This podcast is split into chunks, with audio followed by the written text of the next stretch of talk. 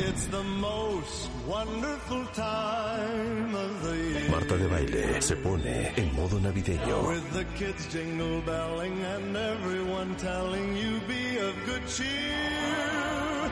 It's the most wonderful time Todos los días, de 10 a 1 de la tarde. Have you ever seen a reindeer fly? La Navidad ha llegado ya a la cabina de W Radio. Those holiday greetings and gay happy meetings when friends come to call. En modo navideño, Yes, the most wonderful time. con Marta de baile.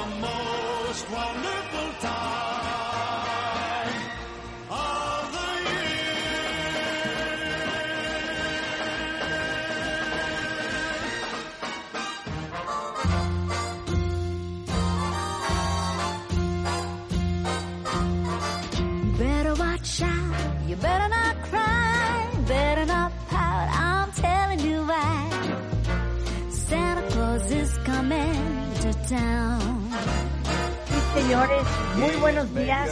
Esto es W Radio 96.9 en este hermosísimo viernes 17 de diciembre.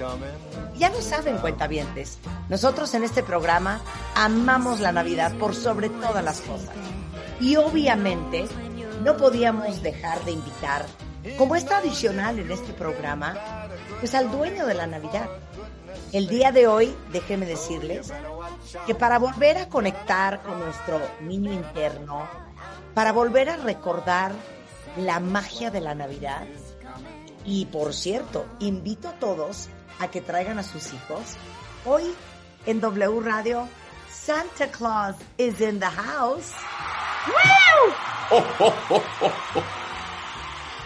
Santa, muy buenos días. ¿Cómo te va la vida? Qué felicidad que estés ¡Qué con emoción nosotros. verte!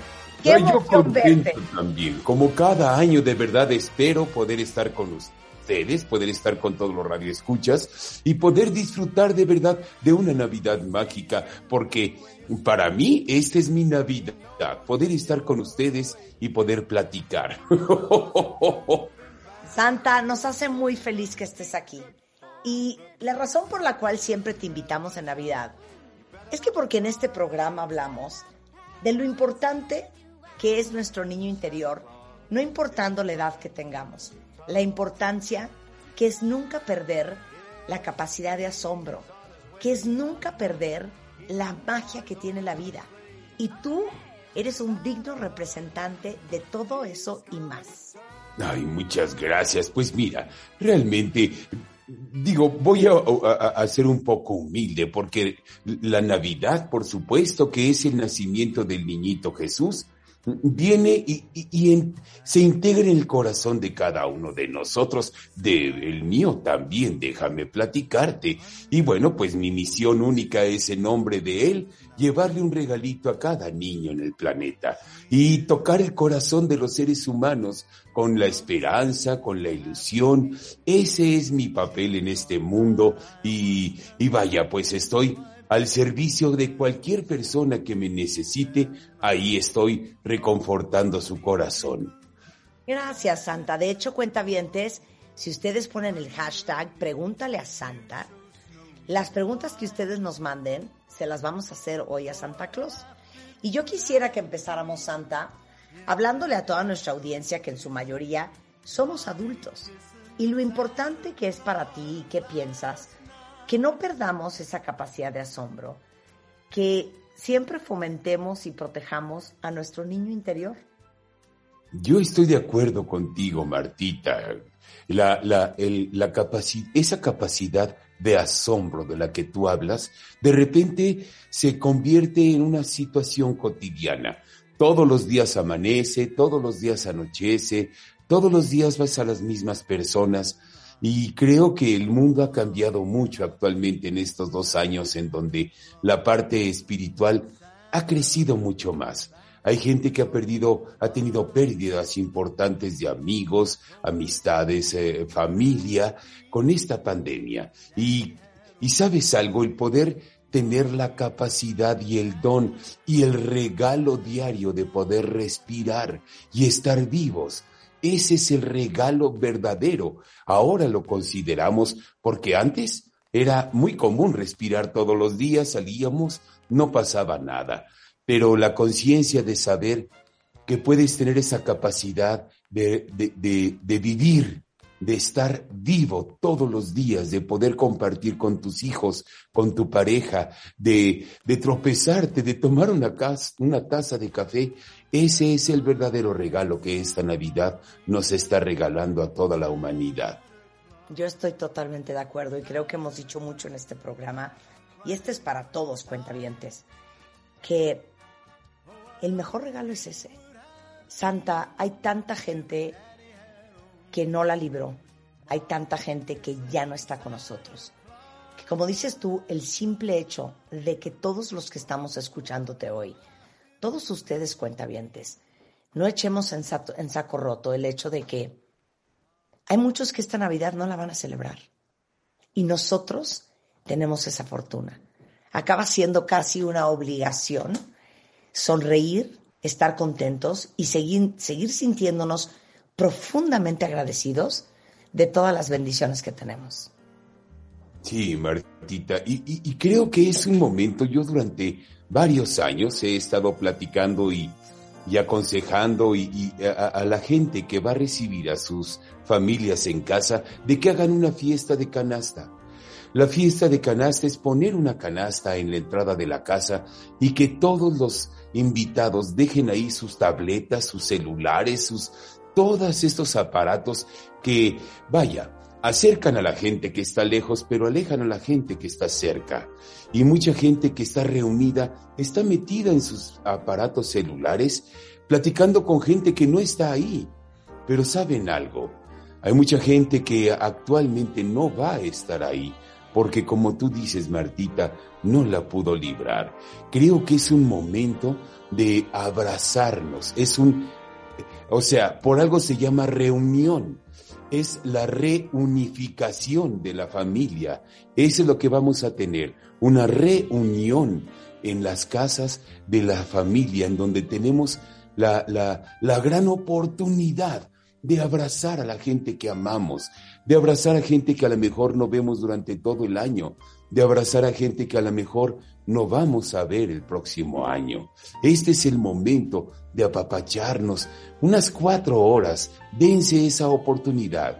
Platiquen con sus hijos, platiquen con la abuela, con la tía que acaba de llegar de, de lejos. Este es el momento de hacerlo, de abrazar a las personas que están ahí, Abracen a sus seres queridos ahora que los tienen porque tal vez mañana no estén con nosotros. Ya después, agarran sus celulares, se toman fotos, las postean en todas sus redes sociales, platican con los amigos. Dense esa oportunidad, por lo menos unas cuatro horas, de apapacharse, de reunirse, reunificarse todas las familias que han estado ausentes durante prácticamente dos años. Qué bien bonito lo que dice Santa, porque yo planteé un ejercicio el año pasado que, que decía así, si todos los años nuevos nos abrazamos, ¿por qué no nos abrazamos todos los días nuevos, no? O sea, ¿por qué nada más el 31 es brindis, abrazo, feliz año nuevo?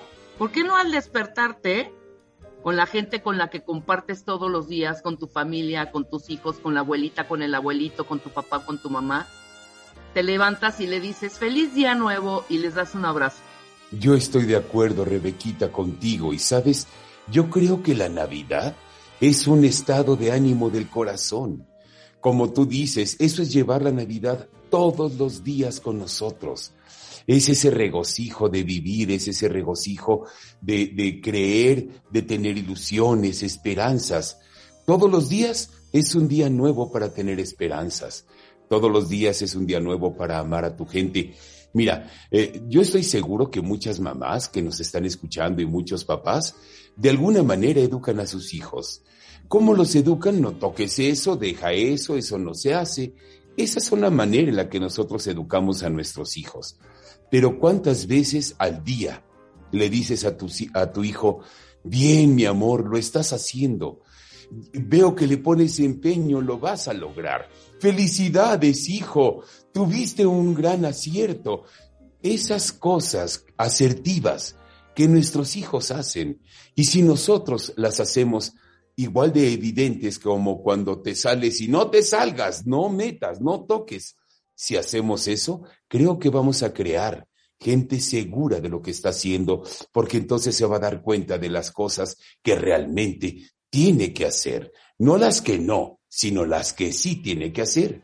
Entonces, eso tenemos que hacerlo también todos los días. Mira, la gente cambia en Navidad, se vuelve eh, la gente como más buena, más, más tolerante.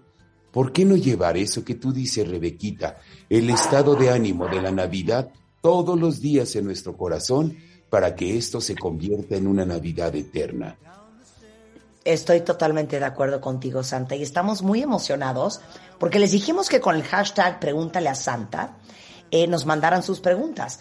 Y aquí tenemos muchos niños escuchándote, Santa, muchos niños y muchas niñas. Te está oyendo Santi, que tiene siete años, Paulina Gamboa, te está escuchando eh, Mía, te está escuchando también, hijo, eh, Victoria y Luz María, y quieren todos que les mandes un gran saludo. Ay, pues para todos mis niños que nos están escuchando con todo mi amor y cariño, les mando un gran saludo, a todos un beso y un apapacho en el corazón. Oye, Santa, aquí, tiene una pregunta. Okay. dice ¿Por qué Santa envía duendes traviesos a las casas? mira, la responsabilidad de cada niño obviamente es comportarse de forma correcta. A los, los duendecitos que ustedes me pidieron, yo, yo se los llevé porque fue solicitud por parte de ustedes. Y que claro, esos duendecitos son traviesos, pero son traviesos de, de buena, ¿cómo te, de buena voluntad Hacen cositas para que sepas que están ahí. Hacen cositas para que los apapaches. Si a los duendes todos los días platicas con ellos, eh, todos los días les, les das un ratito de amor y cariño, ellos se van a comportar de forma muy buena. Y sucede cuando a veces uno abandona a los hijos. A veces los niños necesitan ser escuchados, necesitan ser atendidos y por eso muchos niños son traviesos. Yo no creo que haya niños malos. Creo yo que hay padres poco comprensivos que no les brindan el tiempo suficiente a esos niños para, para que ellos no tengan que estar llamando la atención. Tú, el que me haces la pregunta, dale todo el tiempo que tú necesites o que tú le puedas dar a ese duendecito, dile todo lo que lo quieres, dale mucho cariño y vas a ver que ese duendecito va a ser mejor comportado, aunque las travesuras que hacen son travesuras muy chistas. Muy graciosas, la verdad. Oye, fíjate que nos mandó una pregunta Cecilú. Ajá. Eh, Cecilú dice, ¿verdad que sí existe Santa? ¿Verdad que es importante no perder la ilusión? Eso creo que es una de las partes más importantes. Mira, muchos niños, Cecilú, piensan que crecer es dejar de creer. Es curioso porque los niños que son mayores de repente, ay, Santa Claus no existe. Santa Claus está dentro de ti. Santa Claus está dentro de cada persona. Todos somos Santa Claus. ¿Por qué? ¿Cuál es mi misión? Llevar alegría a los demás. Si tú llevas alegría a alguien más, tú también eres Santa Claus. Y mientras tú sigas creyendo en mí, siempre existiré. Mientras un niño siga creyendo en mí, siempre existiré para todos los que me necesiten.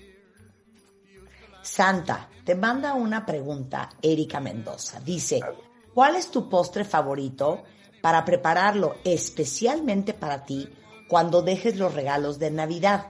Este año me he portado muy bien. ¡Ay, qué linda de verdad! ¡Qué corazón tan lleno de bondad tienes, mi amor! Pues mira, eh, eh, realmente, así como postres, eh, fíjate que en Villa Navidad nosotros normalmente comemos galletitas que tienen calorías, sí, y, chocolatito que tiene calorías, sí, porque saben que aquí hace mucho, mucho frío. Entonces necesitamos de esas calorías para estar calientitos. Y bueno, la señora Claus sabe uno de mis postres favoritos son las galletas de macadamia y las de chispitas de chocolate. Así que, mira, con una galleta chiquitita que tengas tú, y, y, si me haces el gran favor de regalarme una galletita chiquita, con eso me haces muy feliz porque no importa el tamaño o cuántas pongas, el amor está ahí presente. Así que con una sola que me dejes ahí, con esa es más que suficiente para saber el amor y el cariño que me tienes, mi amor. Entonces, aclaración para Santi. Santi, que tiene siete años, te está escuchando y te pregunta, ¿no te aburren ya las galletas y la leche santa? para nada, para nada, porque cada galleta y lechita que me dejan en las casas está llena de tanto amor y cariño, porque se acordaron de mí. Y eso a mí me hace muy feliz, así que no, para nada, nunca me aburrirán. A ver, eh, Alex tiene ocho años, te está escuchando, Santa, y quiere saber si los Reyes Magos y tú son amigos. Ay, Alex, por supuesto que somos grandes amigos desde hace muchos, muchos años, porque los cuatro estamos totalmente dedicados a llevar alegría y felicidad a los niños.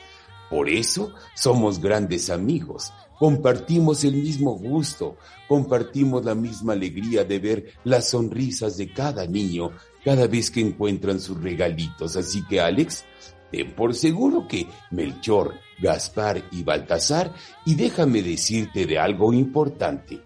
¿Tú sabes quién es Azkaban? Azkaban fue el cuarto rey mago que no pudo llegar porque se perdió en el bosque.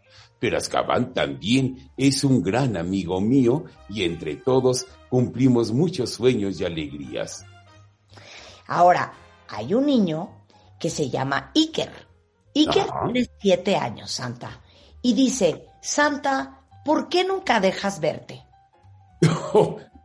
bueno, ahora me estoy dejando ver, pero en Navidad no puedo detenerme en las casas de ninguna de las personitas que me solicitan un regalito, porque imagínate nada más. Son cientos de millones de niños alrededor del mundo. Si yo me detuviera por lo menos una tercera parte, ya a lo mejor no te llegaría el regalito a ti, porque tendría un tiempo muy limitado para poder entregar. Por eso en estos momentos en los que tú me puedes ver y tengo esta gran oportunidad gracias a este hermoso programa de poder comunicarme y poder platicar con ustedes. Mira, Renata Rivera quiere saber cómo es que Santa puede ver la ella y por dónde la ves. ¿Cómo es que sabes cómo se ha portado Renata y cómo se han portado todos los niños? Muy bien, esa es una muy buena pregunta. Mira, en Villa Navidad hay un parque muy bonito que tiene un lago que se llama el lago de los buenos y de los malos sentimientos. Además, yo tengo una, un, cofre en donde también es el cofre de los buenos y malos sentimientos.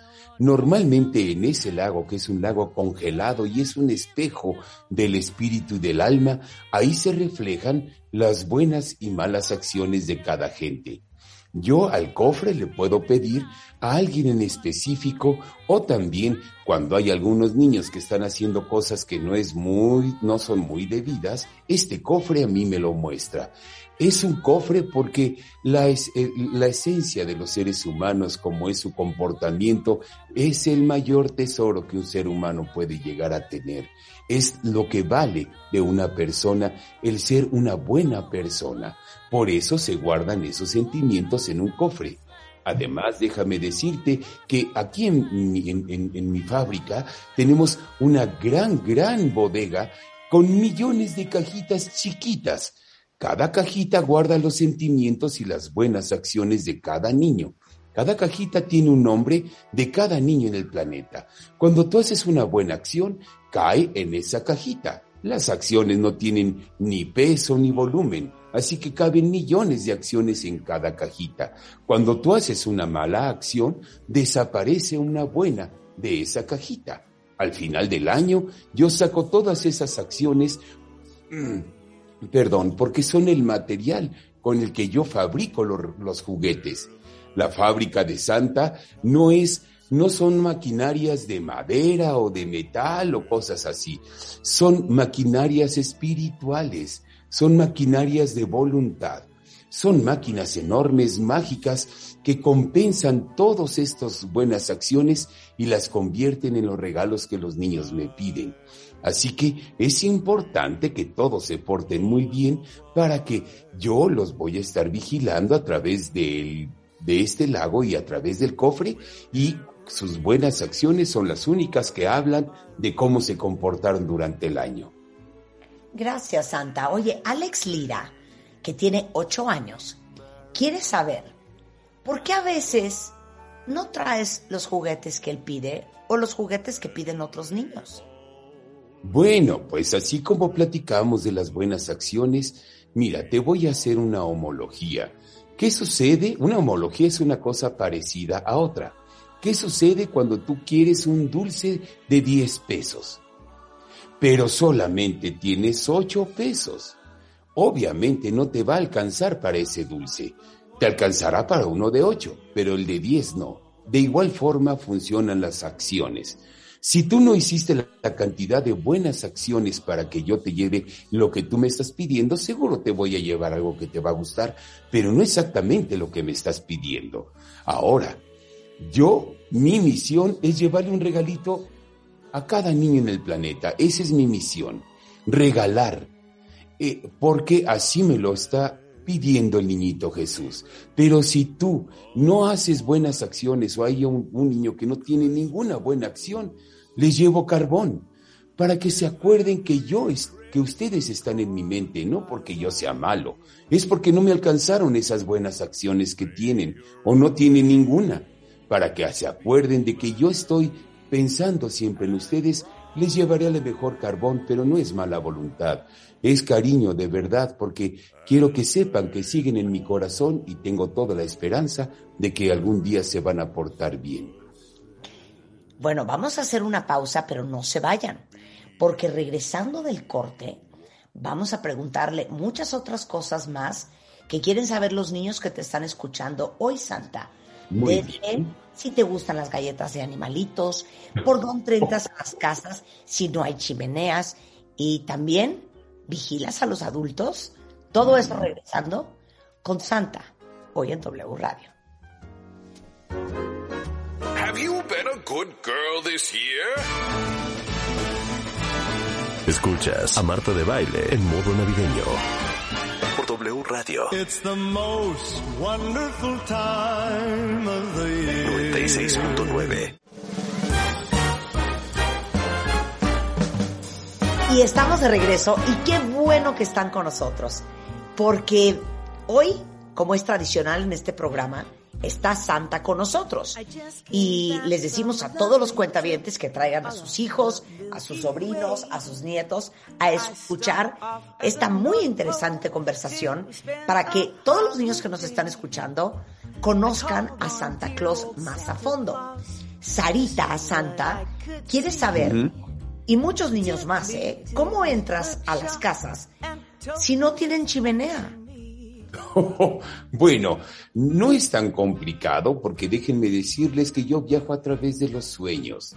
Las ilusiones, los sueños y los deseos, cuando ustedes se duermen, esos ilusiones y sueños vuelan y una de las capacidades también que tiene Rodolfo el Reno, además de guiar el trineo, y por eso lo guía, porque él puede olfatear esas ilusiones y esos sueños y me conducen hasta donde están los niños. Por esto es muy importante cuando papá y mamá les dicen, vete a dormir para que venga Santa. Al momento que ustedes se duermen, sus sueños vuelan y me conducen hasta donde están ustedes y a través de ellos son como yo entro a los hogares.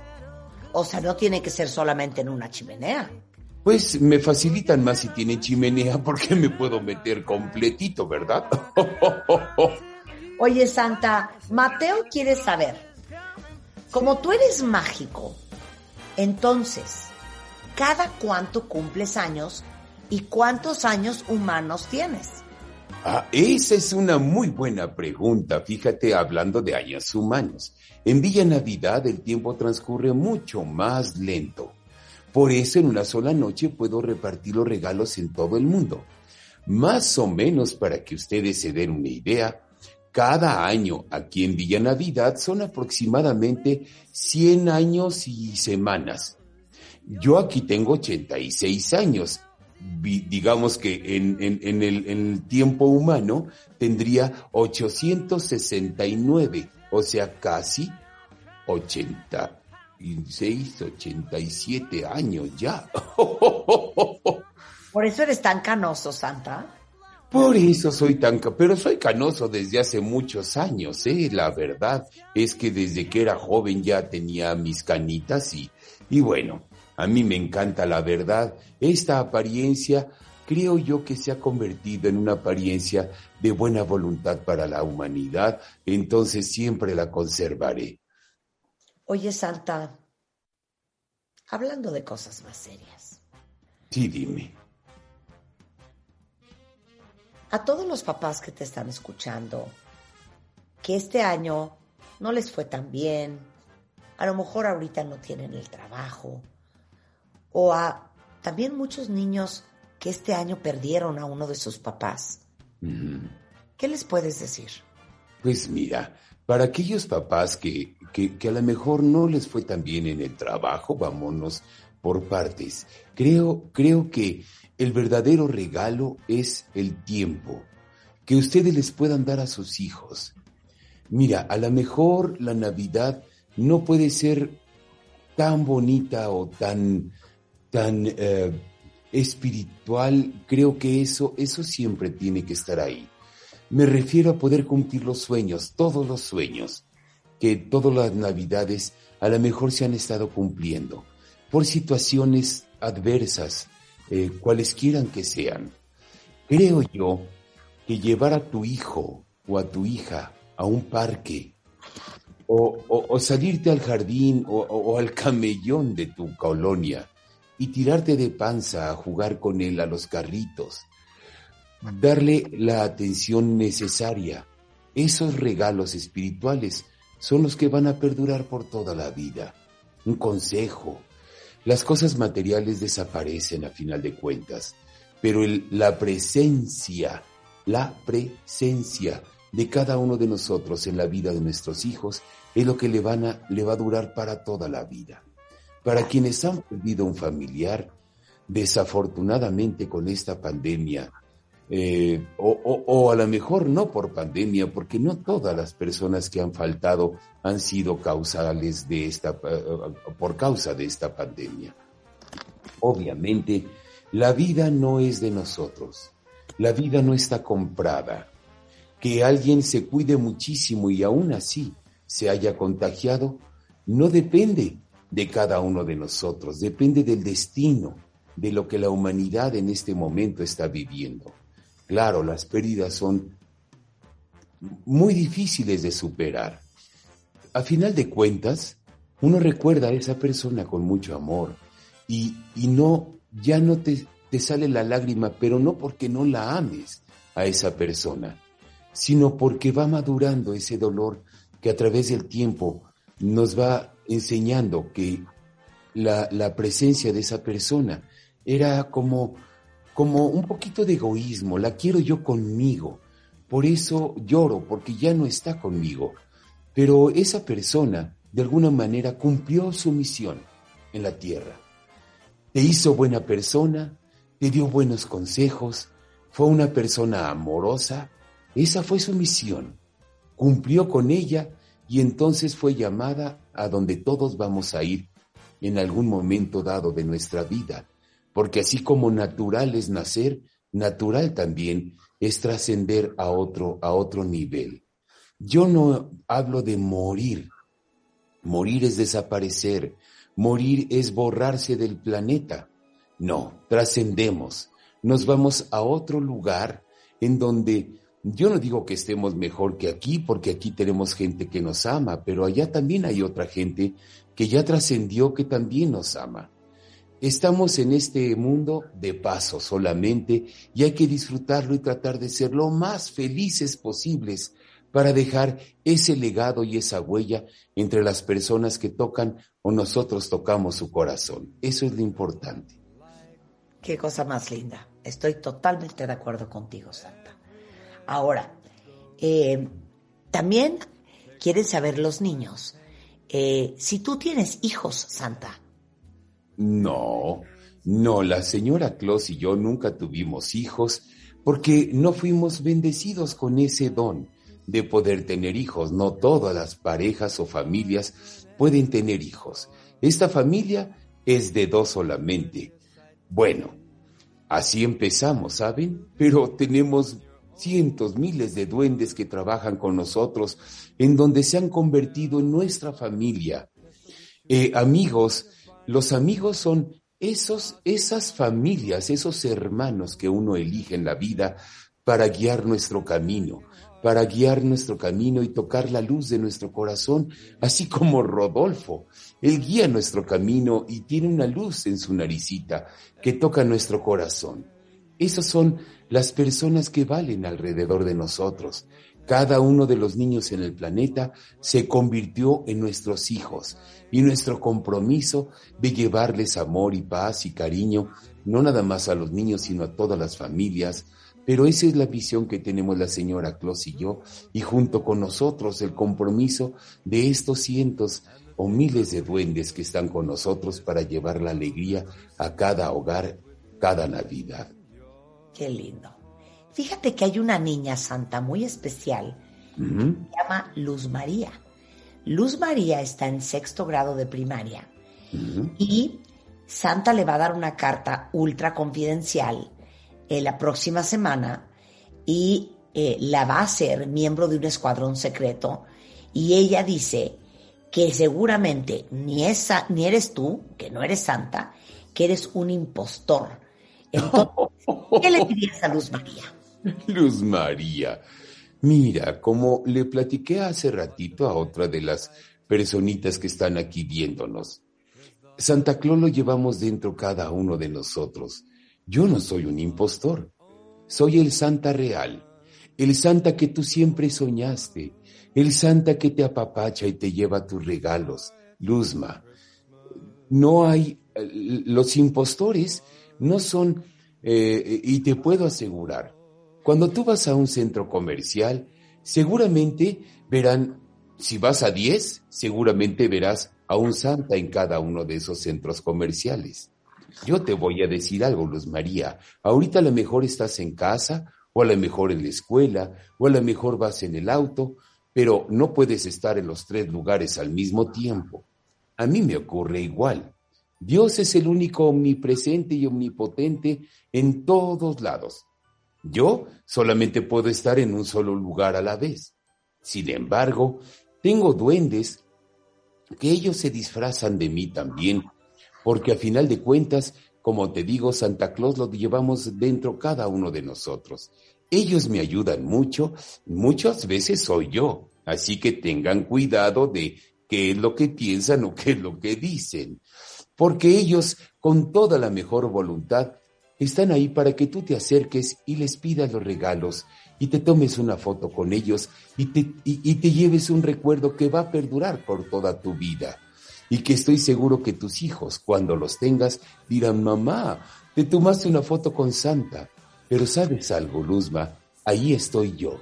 Mi esencia y mi presencia y mi espíritu están en cada persona, en cada duende que se, que se pone mi vestuario para poder llevar la alegría, porque esa es la finalidad de Santa, llevar amor y alegría a todos los seres humanos. Y si tú estás feliz, entonces se cumplió la misión. Esa carta te la voy a llevar y esa carta léela con mucho eh, detenimiento. Y aparte te voy a decir algo, Luzma. Guárdala el resto de tu vida porque esa carta también va a ser para tus hijos. Así que guárdala con mucho amor y cariño y atesórala mucho. Oye, Santa, fíjate que Jenny, que tiene siete años, tiene una muy buena pregunta. A ver. ¿Cómo le hace Santa para en una sola noche visitar a casi todos los niños del mundo? Bueno, mira, el planeta va girando y así como va girando va anocheciendo. Eh, tengo un equipo de duendes muy, muy importante y muy inteligentes que son los que van haciendo ese itinerario para que yo vaya a cada una de esas casas y que no falte ningún regalo en esas casas. De forma que como va caminando en la tierra, voy repartiendo los regalos. Como les estaba yo platicando hace rato, aproximadamente un año aquí en Villa Navidad son 100 años y un poquito más en la tierra. ¿Esto qué es lo que sucede? Para mí, un mes representaría varios meses en la tierra. Entonces, un día representaría por lo menos 100 días en la tierra. De esta forma, tengo, imagínate, 100 días para repartir los regalos en todo el mundo. Yo voy tranquilo, ni creas que llevo, o sea, sí llevo prisa porque hay, hay que repartir muchos regalos. Sin embargo, no crean que voy ni exceso de velocidad lo que sucedería aquí en Villa Navidad, voy a mi velocidad normal, con seguridad y todo, pero ustedes me verían pasar como si fuera una saeta, un cometita que pasa con un brillo de una forma de un santiamén. Pero eso es lo que ustedes verían en la Tierra. Para mí, yo voy viajando a mi velocidad normal. Por eso me da tiempo de repartir los regalos. Ay, Santa, ahora les tiene Santa la mejor noticia de todas. ¿Saben ustedes que lo pueden conocer en persona? Dile, Santa, ¿dónde pueden irte a visitar antes de que sea Navidad? Pues miren, yo voy a estar hasta el día 23 y los invito a todos para que vayan a disfrutar de este momento mágico y maravilloso en un evento, es una experiencia navideña, navideña que se llama Ilusiones de Navidad. Estamos en el Parque Ecológico de Xochimilco, eh, desde las seis y media de la tarde hasta las doce de la noche, todos los días. El evento durará hasta el día 9 de enero, así que tienen ustedes para ir a visitar este recorrido hasta el 9 de enero, pero yo nada más hasta el 23, porque después me voy a repartir regalos. Eh, esto es eh, y, yo tengo dos espectáculos de encendido de árbol en donde todas las familias se reúnen y entre todos y nuestra buena voluntad encendemos el maravilloso y majestuoso árbol de Navidad que tenemos ahí. A las 8 de la noche y a las 10 de la noche son los dos momentos para encender el árbol. Así que los espero a todos en Ilusiones de Navidad, Parque Ecológico de Xochimilco, a partir de las seis y media de la tarde para que puedan hacer ustedes un recorrido y disfrutar de este maravilloso lugar de casi dos mil metros de recorrido para que ustedes disfruten de este maravilloso lugar. Ahí pueden cenar, hay un espacio de comida, está la casa de Santa, un, un, un, reloj cucú gigantesco, muchas figuras, un trineo enorme, muchas figuras gigantes iluminadas para que también se tomen fotos y las suban a Instagram y esas cosas que ustedes ahora hacen. Son, tenemos varios pueblos, el pueblo congelado, el pueblo de la galleta y el chocolate, el pueblo de la casa de Santa. Vayan ustedes y disfruten de verdad de este hermoso lugar en donde se podrán llevar además una foto con Santa y con el Grinch también, que ahí está presente de repente molestando un poquito, pero es una buena persona. Así que disfruten de verdad de Crista, el espíritu de la Navidad eh, eh, musical de la Navidad, de Lumina, que ella es quien a través de su, de su espíritu nos ilumina el corazón y podemos iluminar el árbol. El Grinch y más de 37 actores, bailarines, eh, que están iluminando y seres mágicos que ustedes podrán encontrar en este maravilloso lugar, además de un desfile también maravilloso, en donde ahí estaré presente en ese desfile para guiarlos hasta donde vamos a hacer el encendido del árbol. Así que no se lo pueden perder. Seis y media de la tarde, todos los días, hasta el 9 de enero, yo hasta el 23 de diciembre, y ahí los espero con toda la familia en Ilusiones de Navidad. Parque Ecológico de Xochimilco. Gracias, Santa. Fíjate que Ross te manda decir que tus palabras en este momento, cuando nuestros seres queridos ya trascendieron, alimenta su corazón. Ella está triste por su papá que ya no está aquí con nosotros. Y creo que esto es el sentir de muchos de nuestros cuentavientes. Nos encantaría que para todos los adultos que te estamos escuchando, nos mandes un mensaje. Es el momento ahora, de verdad, de valorar lo, no lo que tenemos, sino a quienes tenemos. Hay gente que ha atesorado durante muchos años eh, y ha luchado y, y se ha esforzado por lo que tiene de forma material. A final de cuentas, qué padre, qué bonito que pudieron lograr esos, esas, e, esas adquisiciones que les hacen más amable la vida, que les hacen más fácil la vida, o que pueden disfrutar de otras cosas que a lo mejor muchos otros no pueden, pero es una situación de oportunidades. No a todos se les presentan las mismas oportunidades. A mí se me presentó esta oportunidad de ser Santa Claus y, y soy feliz con lo que tengo. Por otro lado, quienes eh, no tienen lo suficiente o han perdido a alguien, entonces valoramos realmente lo que es la esencia de, lo, de los regalos que la vida nos da, de todos los días. Para todos los adultos y los niños también, que han perdido un ser querido, un ser amado, nunca nunca, nunca lo olviden.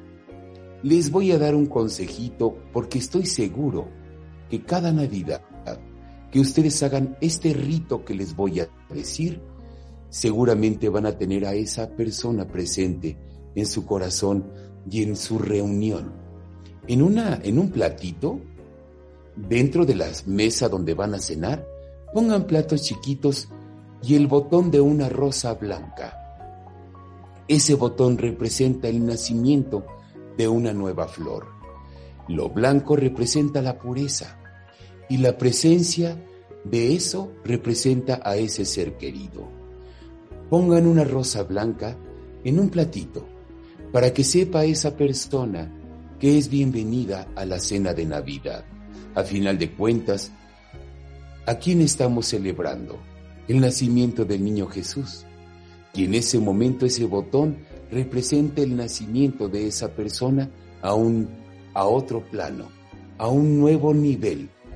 Y eso es lo que nosotros vamos a tener, la presencia de ese ser en nuestro corazón, en nuestra cena.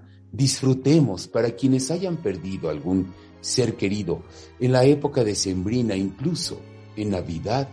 Creo que esa persona no estaría feliz si nosotros si se empaña la falta de esa persona, realmente el verdadero significado de la celebración del nacimiento del niño Jesús. Creo que si ustedes la integran con ese botoncito de una rosa blanca, creo yo que él estaría feliz de verdad y que ustedes lo disfruten, rían, bromen, recuerden a esa persona con esa con ese sello que esa persona dejó en su corazón. Si era bromista, si, si era torpe, si era lo que fuera esa persona, recuérdenla con mucho amor y cariño y ríanse. Eso es lo que a él lo haría feliz. Qué bonito, Santa. Vamos a estar muy emocionados de verte en el Parque Ecológico de Xochimilco, lunes a domingo, en Ilusiones de Navidad. Toda la información se las voy a dejar a los niños aquí en Twitter para que te puedan ver en vivo y a todo color. Santa, Me encanta. Te mandamos el más grande de los besos. Gracias por estar con nosotros el día de hoy, porque sabemos que estás trabajando súper, súper, súper, súper ocupado con todos tus duendes y te vemos en tu show, eh, pues mañana y pasado y el domingo.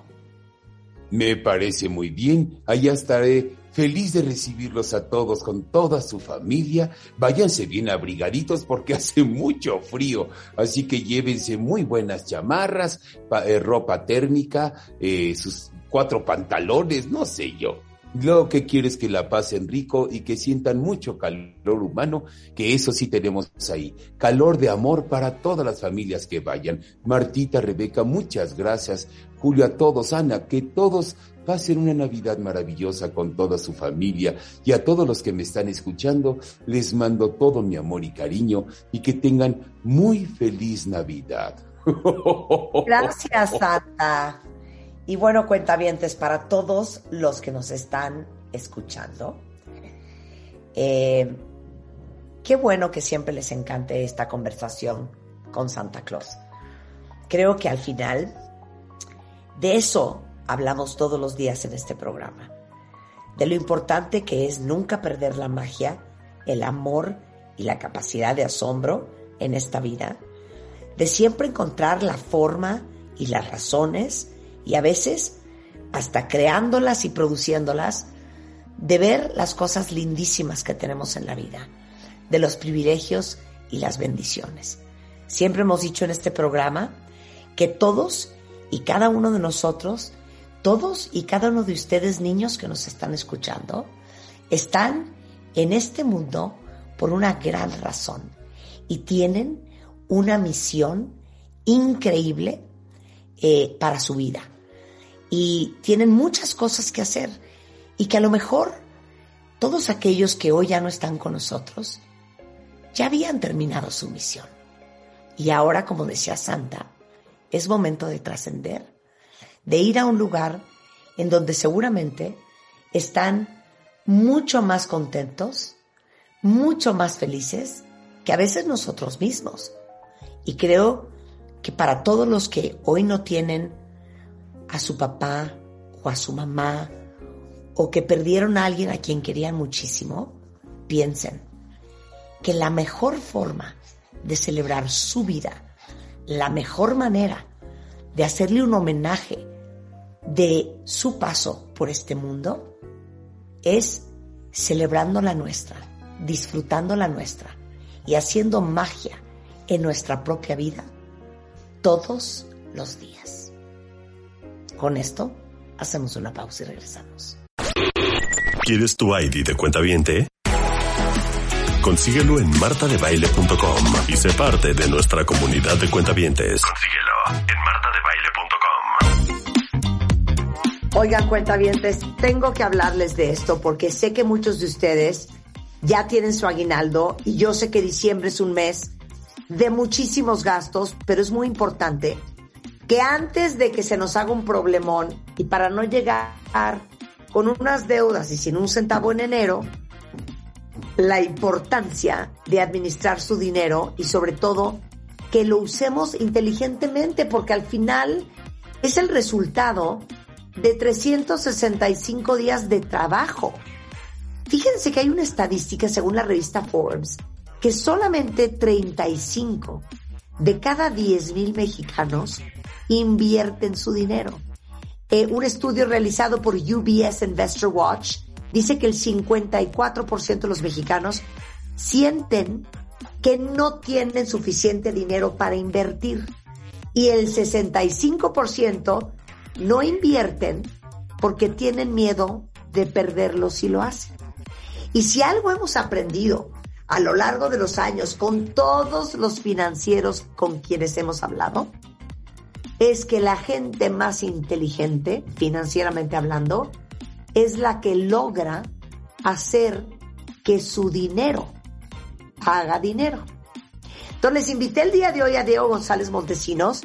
Él es licenciado en Economía y Administración de Empresas, con diplomados de la Universidad de Columbia, Harvard y por el eh, Instituto Tecnológico Autónomo de México en temas de tecnología financieras de FinTech y transformación digital y actualmente es director de DIN. Bienvenido Diego y qué increíble que estés con nosotros porque siempre hemos dicho en este programa que en México, pues la verdad es que vamos a ser bien honestos aunque nos duela. No tenemos cultura del ahorro, de la inversión muy desarrollada. Entonces, pues empecemos desde el principio. ¿Cuál es la diferencia entre ahorrar e invertir, Diego? Hola Marta, y yo creo que nada más rápido, que creo que es, importante mencionar con esta introducción que diste bien interesante de algunos datos de la baja adopción que existe en temas de inversión en México, es más importante cuando nos comparamos con otros países, ¿no? Tú hablabas dame, que... Dame brackets, dame brackets, dame perspectiva. Hablabas tú que de, de, de 10 mil personas solamente 35 invierten.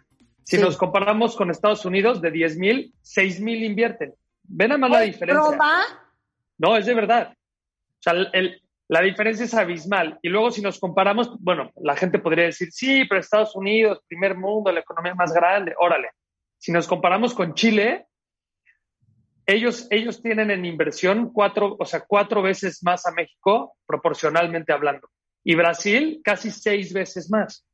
Entonces, no es un tema que estemos mal, es un tema que sí estamos mal, pero hay oportunidad de crecer y de cambiar esto, ¿no? Entonces, creo que eso es son Una pregunta, con estas métricas que me acabas de dar, muchos estarán pensando, porque es lo primero que te va a venir a la cabeza, es, ah, sí, pero es otra economía. ¿Es un tema de dinero o es un tema cultural? Es un tema cultural y de educación. O sea, yo creo que en México no ha habido un, esfuerzo importante, a diferencia como en Brasil y en Chile, de fomentar la educación financiera enfocada hacia la inversión. ¿no? cuando, cuando éramos chicos, a todos nos enseñaban que sí teníamos que ahorrar y de hecho la gente en México sí ahorra, ¿no? O sea, sí, la gente está acostumbrada a acumular dinero para después gastarlo en algo, comprarse algo, o, generar un patrimonio. Sin embargo, nunca nos dijeron qué había que hacer con ese dinero. Entonces, y, la única diferencia entre las otras economías es, hacen lo mismo, pero ellos ya no están dispuestos a tener su dinero quieto. Ellos ya están acostumbrados a que su dinero les genere más dinero. Que ese es, yendo a tu pregunta muy puntual, esa es la diferencia más importante entre ahorrar e invertir. El ahorro está completamente quieto, estancado en algún lugar estático, perdiendo su valor este, a causa de la inflación y, la y el dinero invertido lo que está haciendo es, está generando mayor valor. Tu propio dinero te va a generar más dinero. Obviamente hay distintos tipos de inversión, pero el concepto general es ese, esa es la diferencia. Es un, es un ahorro inteligente, así lo, si así lo queremos ver. Claro, yo les voy a decir una cosa espantosa, pero es la neta. Miren, todos, cada uno en su estilo, cada uno a lo que se dedica, cada uno en su nivel, pues todos le echamos muchas ganas al trabajo. Todos nos partimos el alma para generar dinero. Pero yo les quiero decir algo que hemos aprendido todos y que a mí no se me olvida. Una cosa es generar dinero y una cosa es generar riqueza. Y cuando hemos hablado de, ahorrar versus invertir, nos queda más claro que nunca. Ahorrar no genera riqueza. Lo que genera riqueza es invertir. Porque al final, si yo ahorita les regalo 12, 15, 20 millones de dólares o 5, muchos de ustedes me dirían, no, yo en este momento dejo de dedicarme a lo que me dedico, me dedico a lo que más quisiera hacer, o me dedico a viajar, o me dedico, bueno, eso no lo podríamos hacer ahorita a lo mejor, pero es lo que quisiéramos estar haciendo a los 55, a los 60, a los 75. ¿Cómo vas a llegar a eso si no tienes riqueza? ¿Estás de acuerdo, Diego? Entonces, totalmente. ¿por qué es importante invertir? Y empezaste con algo bien importante diciendo que todos nosotros trabajamos todos los días y, les, y nos estamos partiendo, partiendo la cara, echándole mil ganas al trabajo para tener más dinero. Pero ¿por qué si nosotros trabajamos tanto por tener más dinero, por qué nuestro dinero debe estar quieto y debe estar durmiendo en el banco, ¿no? O en el colchón. Entonces, si nosotros trabajamos, pues tenemos que hacer que nuestro dinero trabaje por nosotros. Y es un concepto muy básico. De, algo sirva la maldita matada. Totalmente, totalmente. No para pagar las cuentas de hoy, para pagar la vida en 20 años. Y, y es un tema de, de generar hábitos, Marta, de, acostumbrarte. O sea, yo, en, Estados Unidos ya nadie tiene el dinero en bancos donde no les pagan intereses o rendimientos por su dinero porque ya hasta se les parece extraño. Dicen, ¿por qué tendría mi dinero quieto? Y aquí en México hay, todavía la gente es, ¿cómo? O sea, mi dinero me puede dar más dinero, se sorprenden todavía. Entonces tenemos una oportunidad bien grande de, educación y de, y de fomentar este hábito de inversión porque te genera un valor tangible. Entonces, tenemos, tenemos que aprovechar y, y, como tú dices, ¿cuál es el beneficio de invertir? El, el, simple hecho de que tu dinero esté trabajando mientras tú no haces nada. Claro. Y eso no sucede bajo un colchón o en un No, para nada. Y ni en una caja fuerte, ¿eh? Para nada. Pierde el, dinero, pierde el valor del dinero, ¿no? La inflación, ahorita que estamos en niveles de inflaciones muy altos, esto, la inflación, para los que no sepan, es que las cosas con el paso del tiempo van costando más. El, el, precio de las cosas va subiendo. Entonces, si tú hoy tienes 100 pesos y te puedes comprar una, una botella de, no sé, de coca con 100 pesos, en 10 años con 100 pesos no te va a alcanzar esa botella de coca. Entonces tú tienes que lograr que esos 100 pesos valgan más en el tiempo y la única forma de hacerlo es invirtiendo. Claro, no es lo mismo 100 pesos hoy que 100 pesos en 10 años. Totalmente, totalmente. Por eso mucho se habla, ¿no? Por ejemplo, para hacerles un caso como súper didáctico, ah, pues hay que invertir en bienes raíces, dice, ¿no? Claro, porque la casa que compraste hace 15 años no vale lo que vale la casa hoy hay una plusvalía, genera valor.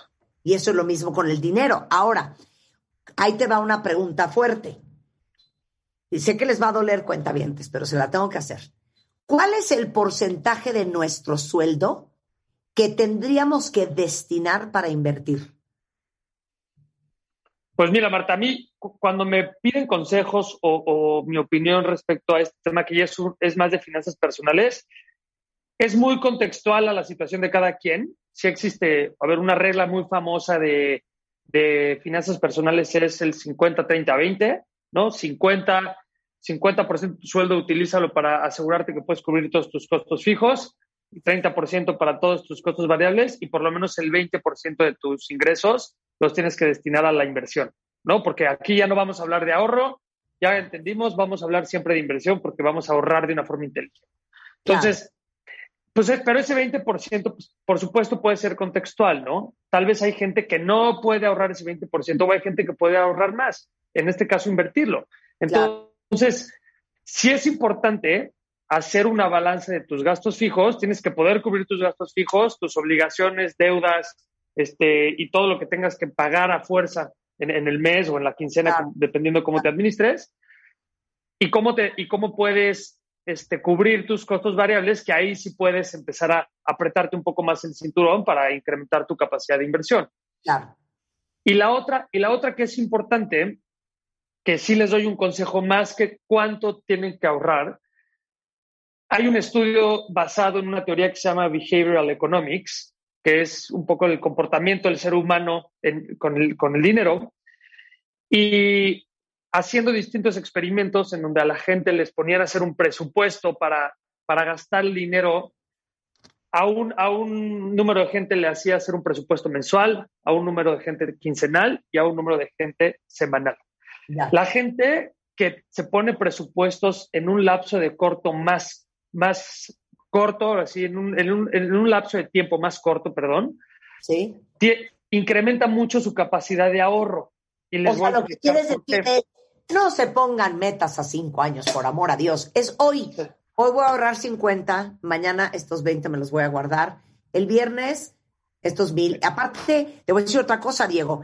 Quiero pensar, cuentavientes, que no han destruido su aguinaldo y su caja de ahorro a estas alturas, porque justamente que este final de año nos entra siempre un dinerito, con ese dinerito, en vez de estar buscando la tele nueva, en vez de estar viendo qué, qué más compra uno a los hijos, el mejor regalo que le podemos dar a los hijos es que no tengan que estar financieramente con nosotros en la vejez. ¿Estás de acuerdo?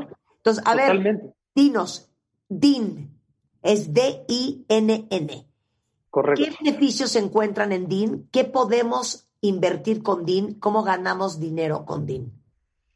Mira, Marta, DIN nace hace un par de años. Este, pertenecemos, al, pertenecemos al grupo financiero Actinver. Esto es algo bien importante. Somos una plataforma 100% digital de inversiones que pertenecen al grupo financiero Actinver, que es un grupo financiero 100% mexicano que tiene más de 26 años de experiencia, regulado por la Comisión Nacional Bancaria de Valores, Banjico, Secretaría de Hacienda. O sea, es un lugar. Sí, es enorme y muy respetado. No, no, y, exacto, con muy buena reputación y, y ofrece muy buenos productos de inversión. Y DIN nace con el objetivo de poder acercarle productos de inversión sencillos, competitivos, seguros y fáciles de entender a cualquier persona en México, a cualquier mexicano, ¿no? Porque hay, como muchos misconceptions de, de la inversión en donde dicen, híjole, es muy difícil para mí, es muy riesgoso, puedo perder todo o no tengo el suficiente dinero este, necesario para invertir. Entonces decidimos crear esta plataforma que es desde tu teléfono todo, sobre todo muy enfocada en jóvenes para que tú puedas abrir una cuenta de banco desde tu teléfono, puedas invertir tu dinero de una manera muy sencilla y te sientas acompañado durante todo el camino. Entonces, el beneficio mayor de DIN es tu dinero, siempre que esté en tu cuenta de DIN, va a estar generando intereses o rendimientos y la aplicación te va a ayudar para que puedas invertir de una forma inteligente sin necesidad de ser experto. No te pide montos mínimos, o sea, tú puedes empezar con lo que quieras, entonces no, les, no estamos restringiendo el acceso a nadie, queremos democratizar el acceso a las inversiones, entonces puedes empezar con lo que quieras, no te cobramos comisiones administrativas como muchos bancos lo hacen, que aparte de no darte rendimientos, te cobran por tener ahí tu dinero. O sea, tenemos que cambiar, tenemos que obligar al sistema financiero a cambiar sus modelos de negocio para que el beneficio sea más hacia el cliente y menos hacia la institución. Ajá. Y te ofrece estrategias de inversión y una cuenta de débito con tarjeta de débito, que si quieres ahorita profundizamos, que te ayudan a invertir de una forma más inteligente dependiendo tu, tu, perfil de riesgo, con, con, unos cuestionarios bien sencillos para que te sientas cómodo y lo más importante es, tienes disponibilidad de tu dinero, ¿no? Porque no son instrumentos de ahorro en donde metes el dinero y estás atado a un plazo de seis meses, un año, tres meses y no lo puedes tocar y si lo tocas te penalizan. No, aquí son estrategias de inversión que tienes disponibilidad entre uno, de un día a una semana dependiendo de la estrategia y te está generando rendimientos constantemente de una forma muy sencilla, administrada por un grupo de expertos para gente que no tiene conocimiento y está dispuesto a, generar un mayor valor con su dinero. Oye, pero entonces a ver qué hacemos. La plataforma es DIN, que es D-I-N, es din.com.mx. E igualmente son DIN Actinver en Facebook, Twitter, Instagram y YouTube. Entonces, literal, yo me meto, abro mi cuenta y jalo mi dinero y ya empiezo Correcto. a. Correcto. O sea, la, el din.com.mx es nuestra página, nuestro portal público, pero para poder abrir tu cuenta tienes que descargar la aplicación desde tu teléfono, ¿no? Porque es 100% mobile. Ya sea Android o iOS, tú pones en la tienda DIN, se llama DIN Invierte Fácil, la descargas y listo. Tú comentabas algo bien importante, Marta. Desde que depositas tu dinero en la cuenta, ya va a estar generando rendimientos. ¿Por qué? Nosotros te, ofrecemos una cuenta de débito, como cualquier banco, igual de segura, protegida por el IPAB, este, tienes todas las garantías que tiene un banco, pero con la única diferencia que en esa cuenta de banco donde tienes disponibilidad 24/7 de tu dinero, te vamos a estar dando intereses diarios. Sensacional. ¿No? Y ya si quieres obtener intereses un poco superiores a los que te paga la cuenta de débito, tenemos distintas estrategias de inversión en donde a, mayor rendimiento potencial si sacrificas un poquito el tema de la liquidez. Esta liquidez es qué tan disponible tengo el dinero, ¿no? Claro, sí, pero si sé que no lo voy a usar por lo menos en los siguientes 30 días, lo puedo invertir así. Ahora, muchos van a decir, ay, no, es que, es que yo no le sé a eso, es que yo no sé invertir, es que yo no. A ver, todos quieren tener más dinero y como siempre les digo, si quieres tener lo que pocos tienen, tienes que hacer lo que pocos hacen. Claro, hay mucha gente que le da flojera aprender, que le da flojera entender. Pues sí, nada más que si quieren invertir bien y que crezca su dinero, es algo que tienen que aprender y algo que tienen que empezar a hacer. Entonces, es eh, DIN en uh, apps y din.com.mx para toda la información, igualmente en todas las redes sociales. Diego, muchísimas gracias. No, hombre, Marta, muchísimas gracias a ti. Un placer tenerte acá. Bueno, cuenta bien, ya se las pusimos peladita y en la boca. Con esto hacemos una pausa y regresamos. Marta de Baile Everywhere. Síguenos en Facebook como Marta de Baile y en Twitter, arroba Marta de Baile. Son las 11:14 de la mañana en W Radio. En un momento más vamos a estar hablando del vino y la cena de Navidad con Jesús 10. No se lo vayan a perder. Álvaro Gordoa, cómo sobrevivir con dignidad a las fiestas de fin de año. Pero algo de lo que les he hablado yo mucho, cuentavientes, en estos últimos días, es que nuestro cuerpo se oxida por algo que se llaman radicales libres. Y por increíble que parezca, nuestro cuerpo es el primer generador de radicales libres. Y los producimos cuando eh, hacemos combustión del oxígeno que respiramos y cuanto más se quema, mayor cantidad de radicales libres se genera. Los radicales libres es lo que te envejece.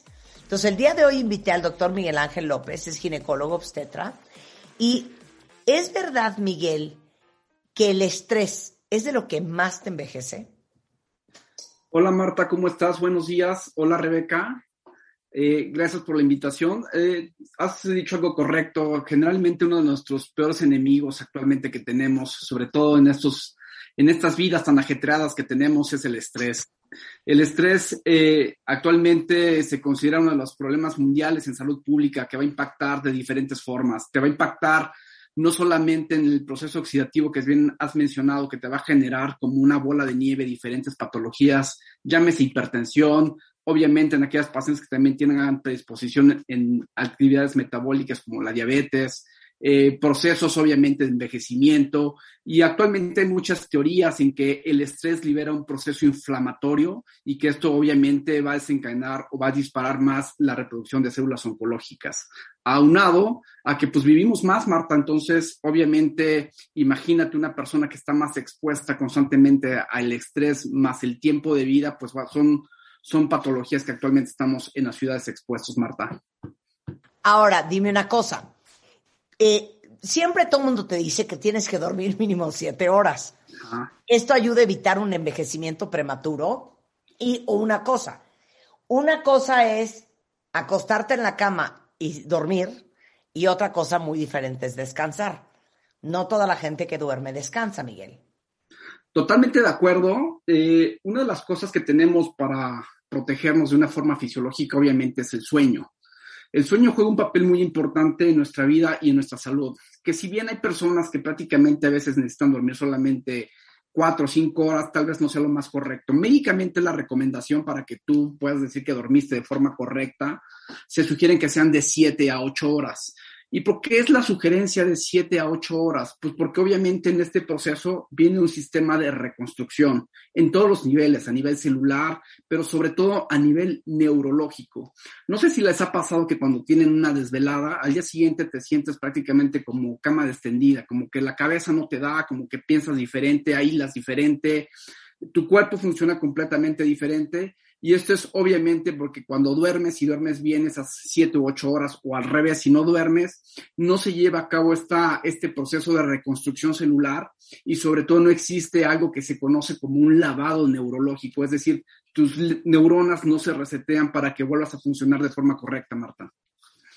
Bueno, para que vean cuenta bien, desde en este programa hemos hablado muchísimo de la importancia, Miguel, de la melatonina de liberación prolongada y ojo, no solamente para dormir, porque la melatonina se hizo famosa eh, para el, tema de dormir.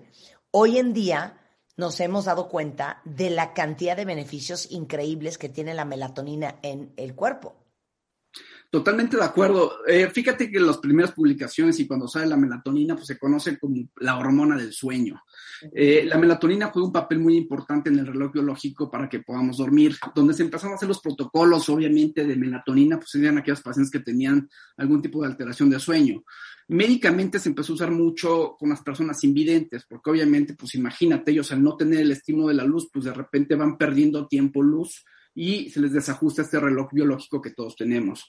La melatonina, como bien has mencionado, juega un papel muy importante en este ciclo biológico para que no solamente tú puedas dormir más fácilmente, como lo has mencionado perfectamente bien, para que tengas un sueño que realmente pueda ser reconfortante y puedas tener esta cuestión de beneficio celular. Además, que actualmente se sabe que la melatonina puede existir básicamente dos sitios importantes. Una, la que se produce a nivel central, es decir, en la cabeza, a nivel pineal, que es la que te va a regular el sueño, pero cada vez investigamos más y tenemos más beneficios de la melatonina que hay a nivel periférico, es decir, a nivel celular. Y ahí la melatonina juega un papel muy importante. Se le han encontrado muchísimos beneficios. Podríamos tener un programa exclusivamente melatonina y ahí la melatonina se ha visto que se produce en diferentes sitios porque es el restaurador celular de elección actualmente.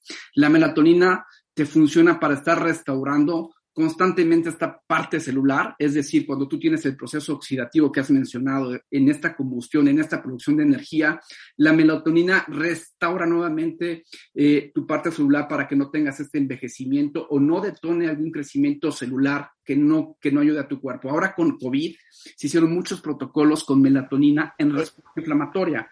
Sabes perfectamente que una de las cosas que el COVID te puede complicar es una respuesta inflamatoria mal controlada y que muchas veces lo que termina por dañarte y causarte la muerte es este proceso inflamatorio. Hay estudios con melatonina en el que se ha visto que se puede mediar la respuesta inflamatoria para protegerte celularmente y no existe este daño celular.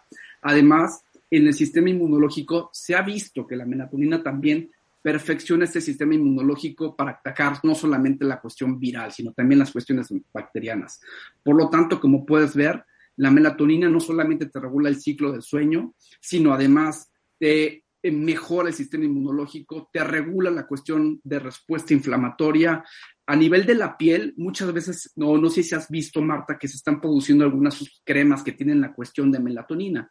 Y se ha visto que también a nivel celular viene esta restauración que te pueden ocasionar la exposición al sol que tanto también has hablado sobre esto, para que no exista este daño celular y por lo tanto eh, tengas una protección y también por eso se le empezó a conocer o se le empezó a nombrar a la melatonina como la hormona antienvejecimiento. Claro, ¿y, y cuántos, eh, eh, o cuál es la dosis diaria que debemos de tomar de melatonina de liberación prolongada? Mira, tocas una cuestión muy importante porque como bien sabes tú y sobre todo en nuestro país, la gente tiende mucho a automedicarse. Y de lo que más se vende sin muchas veces conocimiento son las vitaminas y demás y complementos alimenticios. Es muy importante que si tú vas a consumir melatonina, sea una dosis, obviamente que tengas algún beneficio. Porque si tú compras un producto que trae una melatonina menor a 2 miligramos, pues prácticamente te estás comiendo una paleta, o sea, no te va a funcionar, es un chicle de menta. La melatonina, para que tú tengas un beneficio, si es que no tienes una patología extra, una dosis de 2 a 5 miligramos es la correcta. Generalmente empiezas con 5 miligramos. Has mencionado algo perfecto, que son las cápsulas de liberación prolongada. ¿Qué significa una liberación prolongada? Sí. Significa que la casa farmacéutica ha construido el medicamento para que cuando tú te lo tomes, tengas la dosis idónea para funcionar y después se va a ir liberando de forma fraccionada esa dosis para asegurarte que tú tengas una dosis correcta en tu organismo para que tengas el funcionamiento correcto. Entonces es muy importante no solamente el gramaje, que lo que te comenté tiene que ser de 2 a 5 miligramos, 5 miligramos es lo correcto, sino que además ese gramaje se vaya liberando en tu cuerpo poco a poco, poco a poco, para que te vaya cumpliendo las funciones necesarias. Claro. Ahora, dime otra cosa. Eh, ¿A qué se refiere cuando te dicen que te la tomes de noche? Bueno, mira, más que de noche, lo que, lo que sugiero es que tú cuando vas a recetar melatonina siempre investigues el ciclo del paciente, porque imagínate, pues de noche, pues pueden ser ahorita en invierno, pues desde las 6 de la tarde hasta 2, 3 de la mañana. Entonces es muy importante que tú sí y hagas en este interrogatorio que hacemos los médicos, preguntes siempre al paciente que a qué hora se acostumbra a dormirse. Lo que se recomienda en términos generales es que la melatonina tú la prescribas de 40 a 60 minutos antes de que se vaya a la cama. Pero algo muy importante y que tienes que hacer mención y que hoy es uno de los grandes vicios para los trastornos del sueño. Una vez que consumes melatonina, lo que tienes que evitar es ver el celular o ponerte a ver la televisión, porque la melatonina la inhibes tú con la luz azul. Y si tú te das cuenta con los teléfonos o con las, eh, las pantallas, lo que más te reflejan es luz blanca y luz azul y entonces el beneficio de la melatonina la vas a perder. Entonces, una vez que tú te tomas la melatonina de 40 a 60 minutos antes de que te vayas a dormir, tienes que evitar mandar el WhatsApp o ponerte a ver redes sociales, es irte a dormir, se acabó. Porque el estímulo de la luz puede inhibirte. te, arruina el efecto. Miren, eh, yo no sé, yo siempre he dormido bastante bien. Pero desde que hemos hablado con especialistas infectólogos en temas de COVID, hemos hablado otras veces con Miguel Ángel López, y me cayó el 20 de lo importante que era tomarme la tonina de liberación prolongada, todas las noches. Yo me lo tomo 20, 20 25 minutos antes, ya metida en la cama. De hecho, tengo mi Chronocaps, que es la marca de melatonina de liberación prolongada que yo uso y que ustedes pueden comprar. Eh, la tengo en mi buró entonces ya cuando estoy metido en la cama, me meto mi cronocaps y no saben que viene dormido. Sobre todo saben que ahorita, que también andamos como ansiositos, ¿no? Con todo este movimiento, Navidad, todos los compromisos que tenemos, los desvelones, importantísimo que duerman bien. Entonces, Chronocaps lo venden en cualquier farmacia y es melatonina de liberación prolongada. Miguel, muchísimas gracias. No, hombre, Marta, gracias por la invitación y saludos y feliz Navidad y que Santa Claus llegue a todo el mundo. Igualmente. Te mandamos un gran abrazo, Miguel. Muchísimas gracias. Igualmente, Rebeca, gracias. Que estén bien. Hasta luego. Bye. Sensacional que estés acá. Bueno, ya lo saben. Melatonina de liberación prolongada. Para descansar bien, para dormir como Dios manda, para construir tu sistema inmune, para eh, evitar que se te complique si te da COVID importantísimo. Y lo han oído ya en este programa de seis doctores diferentes de diferentes especialidades. Eh, ustedes saben que ser detallista es algo muy, muy, muy bonito en una persona. Y ahora eh, les hemos estado hablando muchísimo sobre chocolates Picard. Y uno nunca puede quedar mal regalando un chocolate. Entonces, ahorita Picard tiene unos estuches de regalo personalizables, monísimos, de diferentes sabores, para que puedan consentir a cada una de las personas que nos acompañan en la vida. Y estos estuches son toda una experiencia porque pueden ir acompañados de un mensaje o un video en que le dicen a esa persona lo especial que es para ustedes y este detallazo, la persona que recibe eh, su regalo puede descargar en un código QR eh, pues el video que ustedes le hicieron. Entonces, para comprar todos estos estuches de chocolate Picard, si entran a chocolate.com.mx, ahí van a ver toda la oferta que tienen. Pueden elegir el tipo de regalo que quieran enviar o si prefieren, pueden ir a una de las tiendas departamentales o Sam's Club o Boutiques Picard y ahí también los pueden comprar. A ver, ya saben que los videojuegos son lo de hoy. Y esta consola Xbox Series S, de la cual hemos estado hablando, completamente digital, van a poder jugar el nuevo Forza Horizon 5, un imperdible que les permite recorrer virtualmente lugares inspirados eh, en destinos como Guanajuato, Uxmal, Teotihuacán, Los Cabos, Holbox. Y la consola Xbox Series S no solamente es la más chiquita de Xbox, es una gran opción para pasar horas divirtiéndose brutalmente de manera segura en casa y las imágenes son súper realistas. Y además, con la suscripción de Xbox Game Pass Ultimate, van a poder jugar más de 100 juegos para todos los gustos, incluyendo Minecraft o Halo Infinite. Y ese es un gran regalo de Navidad. Es la consola Xbox S Series. Con esto hacemos una pausa. Regresando, Álvaro Gordoa es en the house. Vamos a hablar de cómo sobrevivir eh, los compromisos navideños. Y Jesús 10 para que esta Navidad, en la cena, en la comida, en su casa, sepan dar vino. Y hoy les vamos a enseñar. No se vayan. Las esferas, los adornos, los moñitos, los foquitos, muñequitos de colores, mariposas, bastoncitos, pajaritos, Santa Clauses, angelitos. Pon tu árbol, tu árbol, tu árbol, tu árbol, tu árbol. Adórnalo lo más original y creativo. Pon tu árbol. Y postéalo en martadebaile.com o wradio.com.mx. Los mejores arbolitos se llevarán grandes alegrías. Pon tu árbol. Este año, ponte las pilas y pon tu árbol. Feliz Navidad. Solo por W Radio.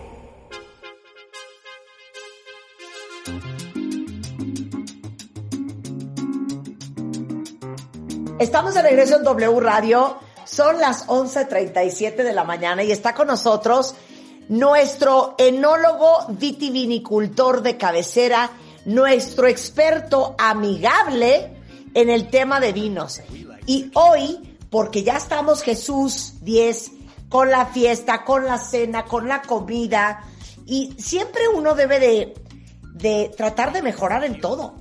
Servir más bonito, escoger mejor, cocinar más sabroso, escoger mejor el vino, poner la mesa más lindo. O sea, esto es mejorar siempre. Entonces, en cuestión de vinos, hoy Jesús 10 les va a decir cómo hacerle para que el vino que ustedes den esta Navidad sea como debe de ser. Jesús. Hola Marta, ¿cómo estás? ¿Cómo están a todos? Buenos días a todos, ¿qué tal? ¿Qué pues sí, tienes, tienes toda la razón. Eh, Qué, qué bonito es llegar a casa de alguien y que te ponga una mesa que tienes como 17 cubiertos y no sabes para dónde ir, ¿no? Muy- es, es muy bonito, 100% es muy bonito.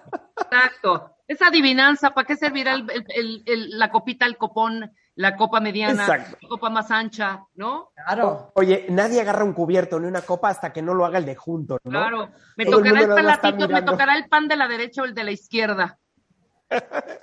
Exacto. Te conté esa anécdota que cuando fui a una mesa elegante, de pronto Ajá. tomo, tomo un panecito, ¿sabes? Del platito que estaba, no sé si del lado izquierdo o del lado derecho, y el anfitrión me Izquierdo, dice, ese, eh, eh, del lado izquierdo, y el anfitrión me dice, ese es mi pan. Le digo, sí, claro, por supuesto que lo sé. Te lo, le estoy untando mantequilla para que te lo comas, claro.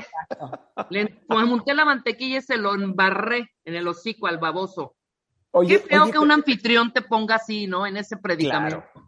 Claro, pero ¿sabes lo que pasa? Que hay que tener hasta tacto para ese tipo de cosas, ¿no? Cuando alguien le está haciendo mal y no sabe cómo se lo dices, eso también es ser buen anfitrión. No nada más es poner una mesa bonita, como dice Marta, o tener el mejor vino, o hacer la mejor comida, sino Claro. el, el ser anfitrión es, pues, ser anfitrión, ¿no? O sea, no machacar a tu invitado, ¿no? Cuando no sabe qué cubierto agarrar, Por eso tráganse, tráiganse los dos panes, el del derecho y el del izquierdo.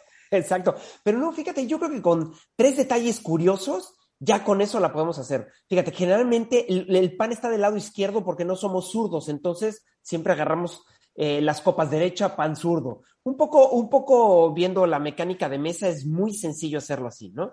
Pero bueno, dentro del mundo de los vinos, porque me voy a meter un poco al mundo de los vinos, de repente decimos, el otro día estábamos platicando, Marta y yo, oye, ¿qué vino dar? ¿Cómo damos? Eh, Si lo damos en fo- formato pequeñito, formato mayor, formato mayor hablo de una botella, en lugar de ser una botella de 750, que sea una botella de enorme, ¿no? Que sea de 3 litros, de 5 litros, de... Eso está padrísimo, pero todo eso tiene como un... em, como, como una mecánica un seguimiento eh, eh, paso a paso. Entonces, pues bueno, vale mucho la pena empezar con la temperatura del vino, ¿no? Si te llega una botella de vino, a lo mejor vale la pena ponerla a una temperatura. Si lo pones el vino blanco, frío, el espumoso, frío, el tinto, frío o tibio, ¿cómo lo ponen? Al tiempo, ¿no? Al tiempo. Y mi pregunta es, ¿al tiempo de Cancún? Claro, ¿Al tiempo claro. de Siberia? De Finlandia. ¿Al tiempo de Finlandia? ¿Al tiempo de dónde, no?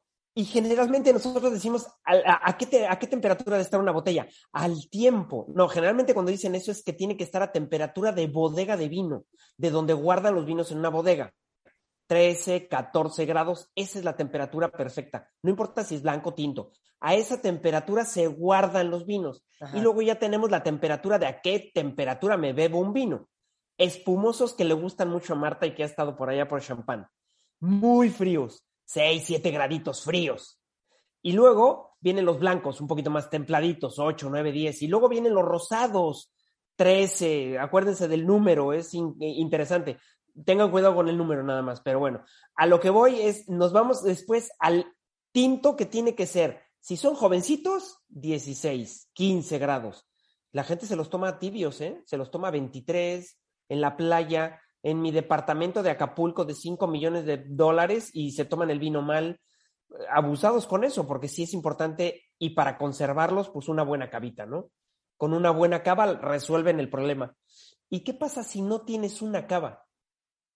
¿Cuál es el problema si no tienes una cava? ¿En dónde lo puedes guardar? ¿Se les ocurre alguna idea macabra dónde poder guardar el vino si no es así? El vino debe de tener ausente de luz. Sí, en un lugar fresco y seco y oscuro. Eso, fabuloso. En un lugar oscuro, en un lugar fresco, en un lugar que tenga ventilación. Y un detalle curioso, que sea ligeramente húmedo sin ser muy húmedo. Entonces, antes sabes en dónde guardaban los vinos, abajo de la escalera de la casa. Y tú dices, eso es una locura. No, pues las cavas estaban ahí, ¿no? Porque la escalera de la casa siempre es el lugar de la col- colindancia, fresco, húmedo, nadie pasa por ahí o pasa por encima, pero la escalera generalmente es de concreto. Entonces, los vinos se guardan muy bien ahí, pero si no hay cavas especializadas, ¿no? Para guardar el vino, y es súper importante guardarlo. porque seguramente los vinos que, que van a guardar, que duran muchos años, depende qué tantos años va a durar el vino, es la temperatura con la que los guardan. Órale. Ustedes les dicen, este vino dura 20 años y lo guardas a temperatura cálida, ya te dura 7. Sí. Se cae. Sí, sí, sí, es impresionante. Yo, yo tengo, yo soy pésima para las temperaturas. Fíjate que compré, ¿te acuerdas que en un momento te dije voy a hacer, bueno, eso fue antes de la pandemia, que me compré unos rosados protos divinos, increíbles esos vinos. Correcto. Cometí la estupidez, para hacerlo rápido, de meter uno al congelador, hijo. No, no sabes qué cosa. No, pero eh, el problema es limpiar después cuando se cuando explota la botella. No, pues, mira, desafortunadamente no, no explotó la botella. Ah, Dije, bien. pues ya ni modo, no, se congeló evidentemente y Claro. obvio. Hice un desastre de ese gran, gran, gran vino rosado que a mí me encanta. Claro. Fíjate que el gran problema de meterlos al congelador es que se te congele la botella cuando tienes gas carbónico, cuando tienes burbuja. Claro. Porque la burbuja, como está integrada al líquido, se sale del líquido y entonces puede explotar la botella. Si el rosado que compraste no tenía gas carbónico, se- simplemente se congela, pero no explota la botella, ¿no? La verdad es que no cambia. A ver, congelado no es bueno que se congele, pero a temperatura baja sí es bueno, ¿no? Claro. Lo único que no debemos congelar nunca es un espumoso porque va a explotar y se va a tener cambiar la característica del vino, ¿no? Pero por eso los destilados se meten mucho al refri. Detalle curiosísimo. ¿Por qué un destilado no se congela? Y No, el vino sí tienes razón. Porque yo sé, yo, subo la mano. Porque el destilado no tiene H2O. No, porque tiene más alcohol. Porque el alcohol hace que baje la temperatura de congelación. Entonces tú puedes meter un destilado al congelador y no se congela. Por eso servimos el tequila congelado. Congelado, y no claro. está congelado, realmente está mucho más espeso porque bajó la temperatura mucho. Pero ese es por el nivel de alcohol. Mientras más alcohol, más te aguanta la temperatura. Ah, Wow. por eso me- puedes meter vodka y ginebra en el congelador y nunca se congela. Y Es Jagger, correcto. Y cualquier producto que tenga más de 20, 25 grados es difícil que se te congele en el refri. Hay que tener nada más ese detalle. Los vinos no al congelador, a menos que tengas que enfriarlos muy rápido. Oye, no Eso lo tenía lo frío. Claro, Sí. no lo tenía frío. Vienen mis amigos, ya están por llegar. 20 minutos al congelador, pero como se, se enfría lentamente, porque es por aire, si lo meto en hielo y agua se enfría más rápido. ok. Cuando tengan un problema, ¿Qué? Claro, cuando tengan un problema, el líquido siempre enfría más rápido que el gas.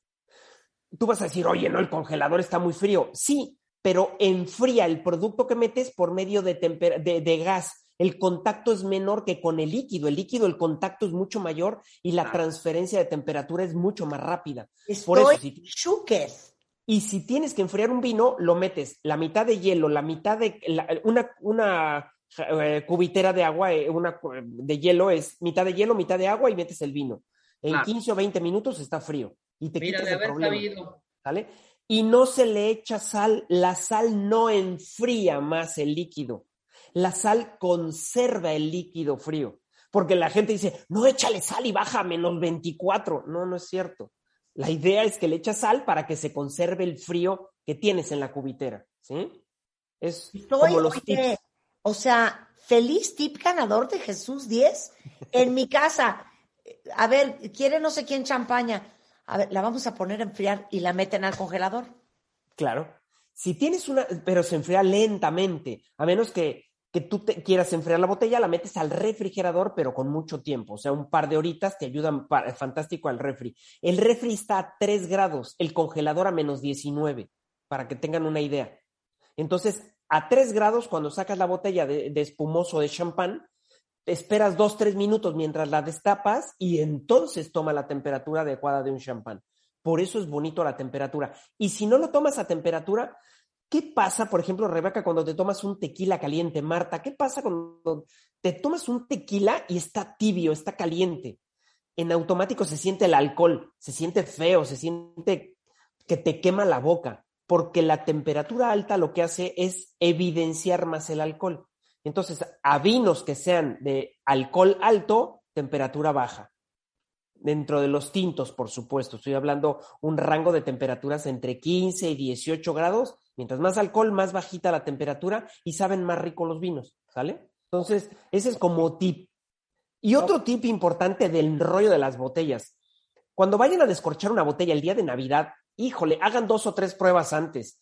Cómprense unas botellitas un poco más económicas y traten de descorchar la botella, porque si no parece que están en la lucha libre. O sea, no sabes si irle a la botella o al anfitrión.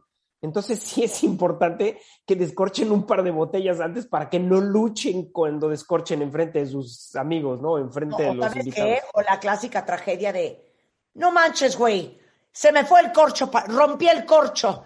¿Dónde el corcho? se fue para adentro, ¿no? Claro. Todo eso se va el corcho para adentro? Todo eso es un mal descorche. Ay, si se va el corcho para adentro, hay muchos problemas con ello, pero bueno. De los, ¿Puedes colar el vino? Claro, de lo que puedes hacer, que era lo que te comentaba, si se cae el corcho dentro, lo que puedes hacer es cambiarlo de recipiente. Mételo en una jarrita, en un decantador, en cualquier lugar, en, en cualquier recipiente de cristal, pero filtrado. ¿Cómo lo filtro? Con una gasa. Abres una gasa de las que todos tenemos en casa y filtras y ya con eso se quedan los restos de corcho en la gasa y el vino está perfectamente limpio. No porque se haya roto el corcho, el vino está malo. Bien importante, ¿sale? hay que probar el vino. Siempre hay que probar el vino. Por eso, de repente lo Ahí te va, ahí te va. El vino siempre se debe de decantar. A ver, no, no, no, espérame, antes de eso. ¿Dónde aprendo a descorchar un vino con elegancia?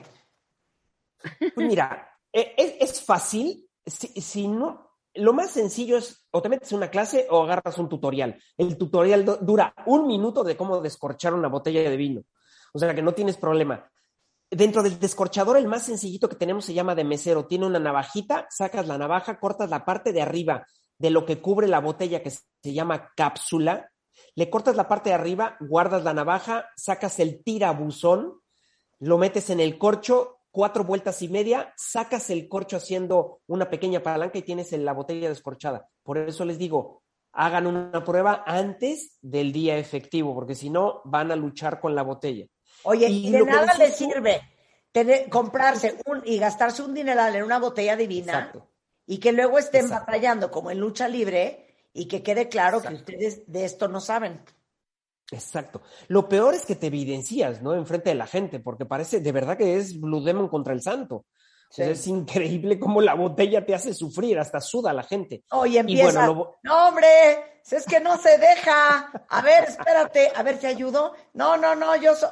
No, no, no. Oye, y la culpa siempre se la echan al corcho, a la botella, al elaborador, a la temperatura, a todo el mundo tiene la culpa menos uno que no sabe descorchar, ¿no? Usted, ustedes cuentavientes elegantísimos descorchando esa botella. Oye, de la, de la decantación, eso está padrísimo porque cuando tienes una botella hay tres maneras para decantar. La primera, cuando tiene un sedimento la botella. La botella forma sedimento natural del vino. Es natural, no se asusten con ello y entonces la cambias de recipiente, tratando de que el sedimento no vaya al otro recipiente. Eso es un decantado de sedimento. Segundo tipo de decantado, cuando el vino es súper potente, es muy alcohólico, muy potente, y entonces lo que haces es cambiarlo de recipiente para que se oxigene. Segunda mecánica, súper importante dentro del mundo del vino. Y la tercera mecánica es cuando tienes a un, anfitrión, a un eh, invitado muy sangrón. Entonces, descorchas la botella de vino, la cambias de recipiente en un decantador y en automático tu vino adquiere valor 10 veces más de lo que tiene. A lo que voy es que siempre el anfitrión, que cuando ve una botella de vino decantada, cree que es un vino de alcurnia, de, sofisticación. Entonces, el descorchar una botella, como digo yo, siempre es para espantar al compadre, ¿no? Entonces, con eso ya tu vino siempre está mejor, vale, vale mucho la pena. Pero bueno, los vinos de de mucho tiempo en botella o de buena calidad de, tiempo en botella o de muy alta calidad, de alto grado alcohólico, se decantan, todos ellos se decantan. Saben más rico así, ¿sale? Claro. Importantísimo. Entonces, ¿siempre decantar? ¿Siempre decantar? Yo, yo siempre que va a una cena como la que estábamos platicando el otro día, que es una cena de mantel largo, yo creo que decantar sí vale mucho la pena. Pero, ¿qué, ¿cuál es el problema? Que como tengas una botella magnum, ¿en dónde la decantas? Porque los decantadores son para una botella de 750 mililitros. Y una botella Magnum son dos botellas de 750 mililitros en una sola. Es litro y medio la botella. Entonces necesitas dos decantadores por lo menos para decantar la botella. Abusados con esto, porque luego no vayan a querer decantar la mitad de la botella y la otra dejarla ahí porque les faltó un decantador. Siempre consíganse dos decantadores cuando tengan una botella Magnum. Si van a regalar dos botellas de vino, no regalen dos botellas de vino, regalen una botella Magnum. Magnum son dos botellas de, son litro y medio en una botella y es mucho más bonita, se ve mucho más bonito el regalo y dura mucho más el vino en la botella que en una botella normal. Por eso son importantes los grandes formatos, litro y medio, tres litros, cuatro litros y medio, todos estos formatos de, botellas grandotas te ayudan a que el vino dure más años en el tiempo en tu cava. O sea, que si se van a comprar una botella para, para la boda de la hija, cómprense unas Magnum. Duran mucho mejor en la botella las Magnum. Ese es un buen consejo, ¿eh? Bien importante. 100%. Ok, ¿qué falta? El orden del servicio. Oye, importantísimo las copas, el orden de las copas, ¿no, Marta? El orden de las copas, porque a veces tienes cuatro copas en la mesa. O sea, yo a veces tengo la copa de agua, la copa de vino tinto, la copa de vino blanco y la copa de champaña. Correcto. Fíjate, súper sencillo. Si estás en una cena, las copas te las van a ordenar de derecha a izquierda. O sea que primero, todos, casi todos somos derechos. Entonces, la idea es que la primera copa es de agua y luego sigue la copa del vino más, del orden de las copas, el vino más ligero, luego un poco más potente, luego mucho más potente y luego el vino dulce. Eso es en una cena, por ejemplo. Pero ¿qué tal si vas a hacer una cata? Como el otro día que Juan Carlos quería hacer una cata de vino dentro de la misma cena. Yo ordenaría las copas al revés, de izquierda a derecha. Eso en una mesa significa que la cena va a ser con cata, no simplemente una cena. Entonces, tú es importante que te fijes cuando llegas a la cena si está puesto de izquierda a derecha o de derecha a izquierda, porque son dos cosas bien diferentes, ¿no? Viste la mesa y propon la mesa dependiendo de cómo tú quieres que sea eso. Ahora, casi nadie lo sabe es súper bonito que tú le digas a tus anfitriones, perdón, a tus invitados, que el anfitrión le explique por qué las copas están puestas de esa manera. Y es un detalle bobo y absurdo, pero que, bueno, te marca como un super anfitrión eso, ¿no? Primera mecánica, las copas. ¿Cómo formo las copas? Por eso me quise detener un poquito en las copas, ¿no? De por qué poner así las copas y, y cómo ponerlas. Y luego los cuchillos, tenedores, toda la, la cubertería que te pongan enfrente como tip, les digo, siempre va de afuera hacia adentro. Siempre de afuera hacia adentro. O sea, el último tenedor que vas a usar es el que está más pegadito al plato. Y tú vas usando de afuera hacia adentro, los tenedores, los cuchillos, las cucharas, siempre de fuera hacia adentro. Y tienes resuelto el asunto.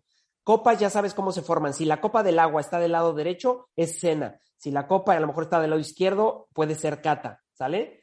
Son como detalles.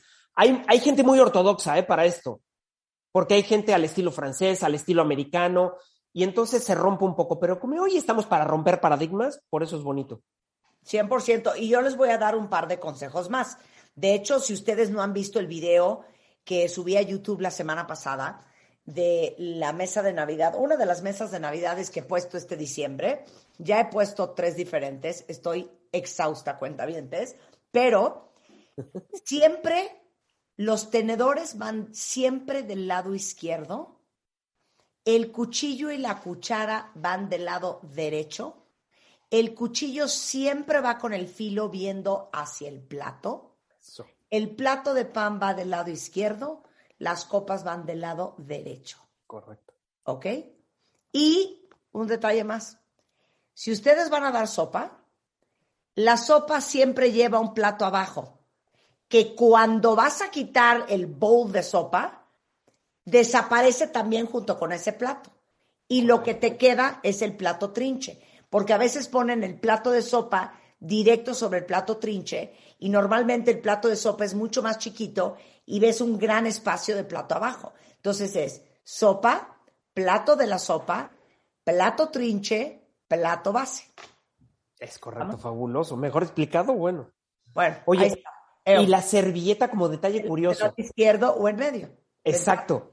Ah, solo un detalle curioso, a la gente le encanta que en la servilleta les hagan garigoleos de un delfín, un cisne, un mientras menos toquen la servilleta, mejor. Es bien importante esto, porque en todos los banquetes te ponen las servilletas súper enrolladas y dices, no me toques la servilleta, ponla solo encima y se acabó, ¿no?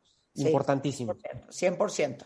Ok, vamos a hacer una pausa y regresando, la cantidad de vino que necesitas por la cantidad de personas, eh, cómo se toma una copa eh, y algunas otras alegrías con Jesús 10, no se vayan.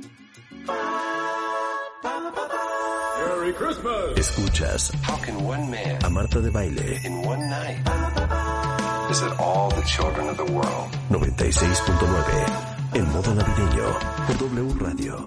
Estamos de regreso en W Radio. Jesús Díez, nuestro enólogo vinicultor, vitivinicultor, maestro, nos acaba de dar una clase de protocolo de vino para esta Navidad, para que ustedes queden de rechupete.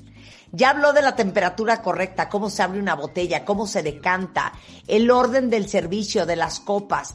Ahora, vamos con eh, rápidamente la cantidad de vino que debes de calcular y cuánto vino se sirve en una copa, para que no sea, como diría mi mamá, una vulgaridad de vino. Correcto. Fíjate que a mí me gusta servir poco vino, aunque tengas que servir muchas veces poco vino. Porque primero no se calienta el vino. Si la temperatura de la sala está a 24, 23, que es una temperatura de agradable, el vino se calienta rápido. Entonces, mejor servir muchos poquitos y no media copa de vino que se te caliente muy rápido. Eso es primero por la temperatura. Y luego por la vista es importantísimo siempre servir una, una medida de dos, por, si, si quieren hacerlo fácil, dos dedos en una copa normal de vino, una copa que no sea muy grande. Entonces, dos deditos, dos deditos y medio está perfecto para, para eso. Importante, importante. No importando el que sea, no importando si es el tinto, si es el blanco, si es rosado. No, no, importante eh, que sea vino, no importa. Eh, abusamos con las copas nada más, porque las copas ah. nos engañan un poquito. Las copas nos engañan en cuanto al volumen de la copa, porque hay copas que, que puedes meter una botella entera dentro de la copa.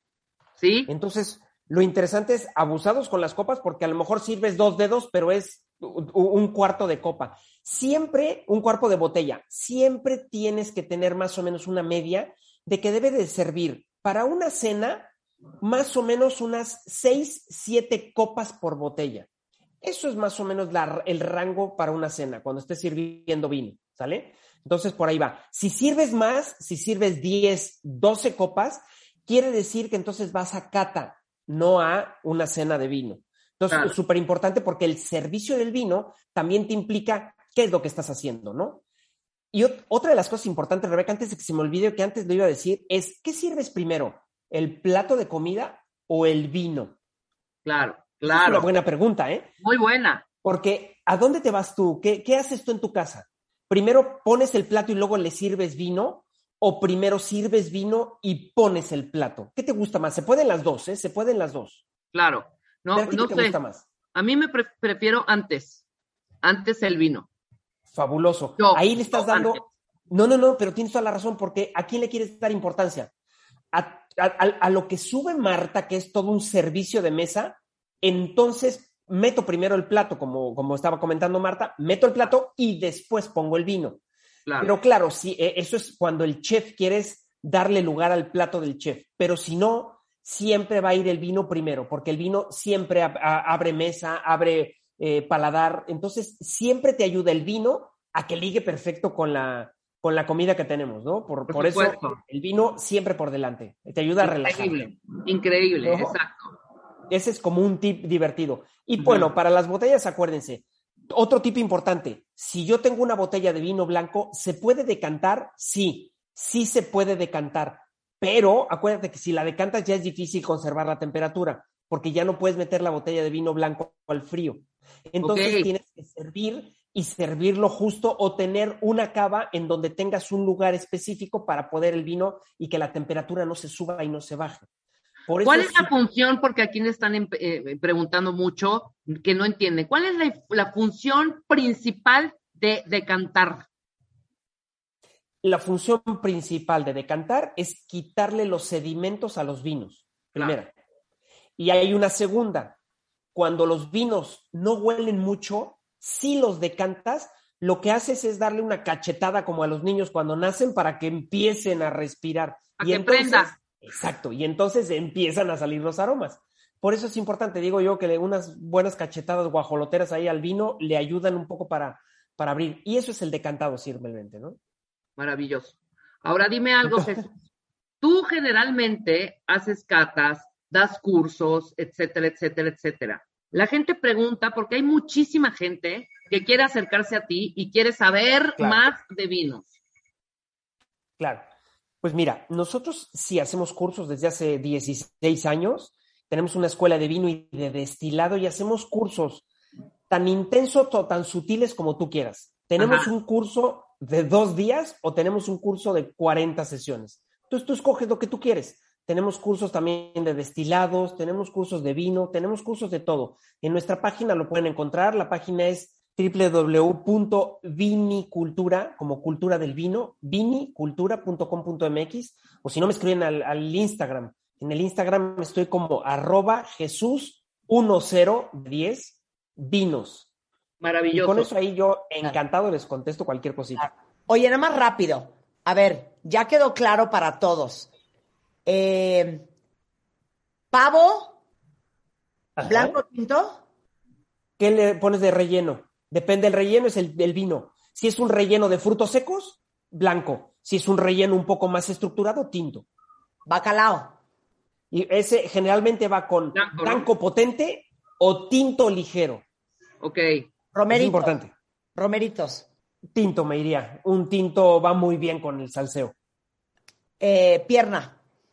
Pierna, tinto seguramente directo. Puede ser un tinto potente, un tinto más evolucionado. Depende cómo hagas la pierna, depende cómo sea la cocción.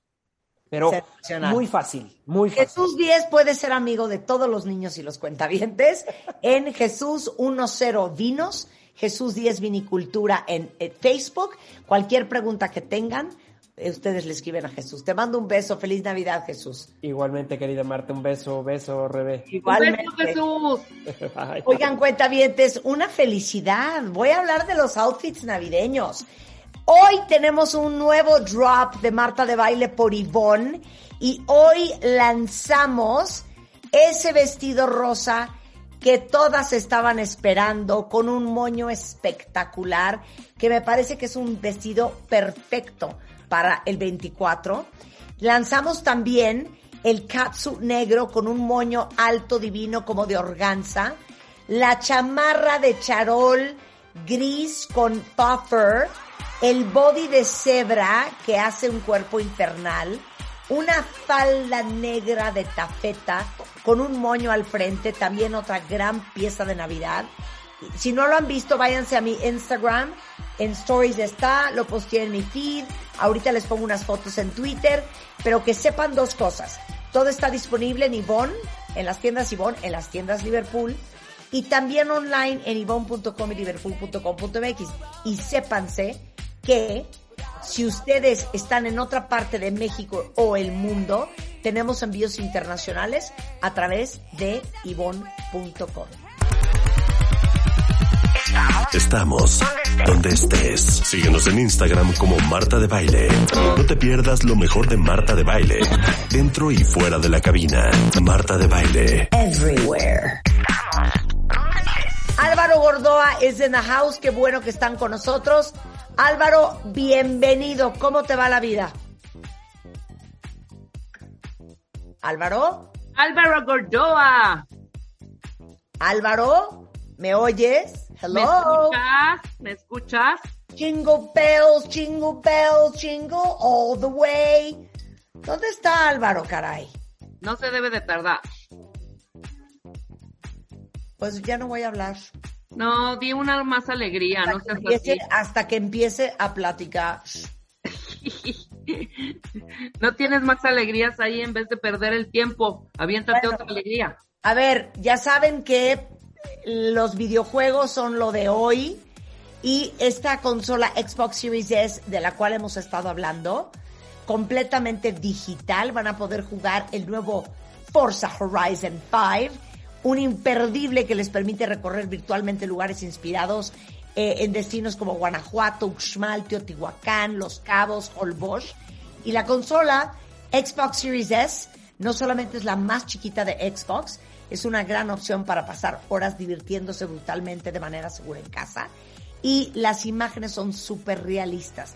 Y además, con la suscripción de Xbox Game Pass Ultimate, van a poder jugar más de 100 juegos para todos los gustos, incluyendo Minecraft o Halo Infinite. Y ese es un gran regalo de Navidad. Es la consola Xbox S Series. ¿Dónde estabas, Álvaro? Aquí esperando. Burla, esperando la noticia. Nada que, nada que, esperando que ustedes se, expresaran, que hablaran, paciencia y prudencia en estas épocas. ¿dónde y cómo vamos a sobrevivir con dignidad a las fiestas de fin de año? Híjole, buena, buena pregunta y sobre todo buena palabra. Con dignidad y sobrevivir ya que si bien siempre las fiestas de fin de año pues son épocas de mucha celebración, de cierre, inclusive de renovación, de hacer las paces, de amor, de fraternidad. Claro que también son épocas de mucha fiesta y a mi parecer, en este año, en este año 2021, después de que el año pasado, pues se acabaron las fiestas corporativas, el año pasado no hubo el brindis Godín, el año pasado muchas fiestas de amigos y de familia se dieron por Zoom. Este año en particular yo creo que la gente se está dejando ir como pocas veces y ahí hay muchos videos que ya lo demuestran, muchas, muchos memes, muchas este, imágenes vergonzosas de personas en sus fiestas de fin de año, perdiendo esa dignidad, perdiendo, el control, Álvaro, perdiendo el control. Perdiendo la clase, perdiendo la imagen pública, perdiendo el control. Entonces, claro que hay que festejar, claro que hay que celebrar que seguimos vivos un año más, claro que hay que tener la esperanza de que se ve la luz al final del túnel, pero vamos a ver aquí una serie de recomendaciones que, si bien muchos van a decir, uy, pues me hubiera enterado de esto antes porque yo ya tuve la mía de la empresa, Seguramente seguirán en festejos, hoy mismo se estarán arreglando y vistiendo para su fiesta Godín, pero también para sus fiestas sociales. Por lo tanto, vámonos de lleno con estas recomendaciones para mantener esta dignidad, esta clase y sobre todo mantener la imagen pública, porque quiero que sepan que las fiestas de fin de año son ideales para el networking, quiere decir tejer redes personales sociales, encontrarnos y recontrarnos con amigos, con familia y en el trabajo es el mejor momento también para brillar y meternos al corazón de los tomadores de decisiones, de los jefes, de las jefas, de los de recursos humanos. Eh, es muy importante, pero si nosotros no mantenemos esta dignidad, se quedan como manchas en nuestro expediente que se recuerdan durante todo el año próximo y para siempre. O sea, te los apuesto que todos los de esos videos, el que, e, e, el que le, este, le faltó el respeto al jefe, a la jefa, el que hizo la escenita en la cena de amigos, constantemente estarán recordando lo que hizo y en la siguiente fiesta, pues van a decir, ¿te acuerdas lo que hizo eh, Álvaro, Rebeca, Marta? Bueno, aquí no pongo nuestros nombres porque sabemos que nosotros no nos comportamos de estas formas. De ninguna manera. nunca, Nunca lo haremos así. Y antes de que eh, suceda algo así, te retiras, te despides, das un abrazo y ya vomitas en tu casa. Perfecto. me, encantó el tip. Era uno, es más, con ese iba, iba a cerrar, pero ¿qué tal si empezamos con ese? Saber cuándo llegar y cuándo irse es parte de esta dignidad. ¿Cuándo llegar? A ver, aquí vamos a entenderlo muy bien. Es un evento social pero también muchos de estos eventos sociales son de corte profesional. Quiere decir, la fiesta de la empresa y la fiesta corporativa o reuniones con clientes proveedores se tienen que tratar de manera profesional. Por lo tanto, puntualidad, empecemos al llegar. Al llegar, si es a nivel profesional, tiene que ser la regla de puntualidad inglesa y exacta. Si te citaron a la comida de la empresa a las tres, pues a las tres tienes que llegar Ahora, si es una cena social, si es la reunión de amigos, no soporto, me choca, se me retuercen las tripas cada vez que tengo que dar esta recomendación porque habla mucho de nuestra sociedad y de nuestro civismo. En México y en muchas partes de Latinoamérica, desafortunadamente llegar a la hora puntual exacta que te citaron es de mala clase y de mala educación. Hasta en las bodas, ¿no? Vemos que en las bodas pasa, la celebración será a las 18.30, pues porque sabes entonces que la misa empieza a las 19. Pero a nivel social pasa lo mismo. Si te invitaron a una cena de amigos y citaron a las 8, es para que estés llegando entre ocho y media y nueve. Sí, extremadamente desagradable, pero así pasa en México, así pasa en México. Ahora, si es a nivel profesional y si te citaron a las ocho, tendrás que llegar a las ocho. Eso es lo digno, pero luego la salida e irnos. En una fiesta corporativa no puede ser el, bueno, ya hice presencia, como y me voy.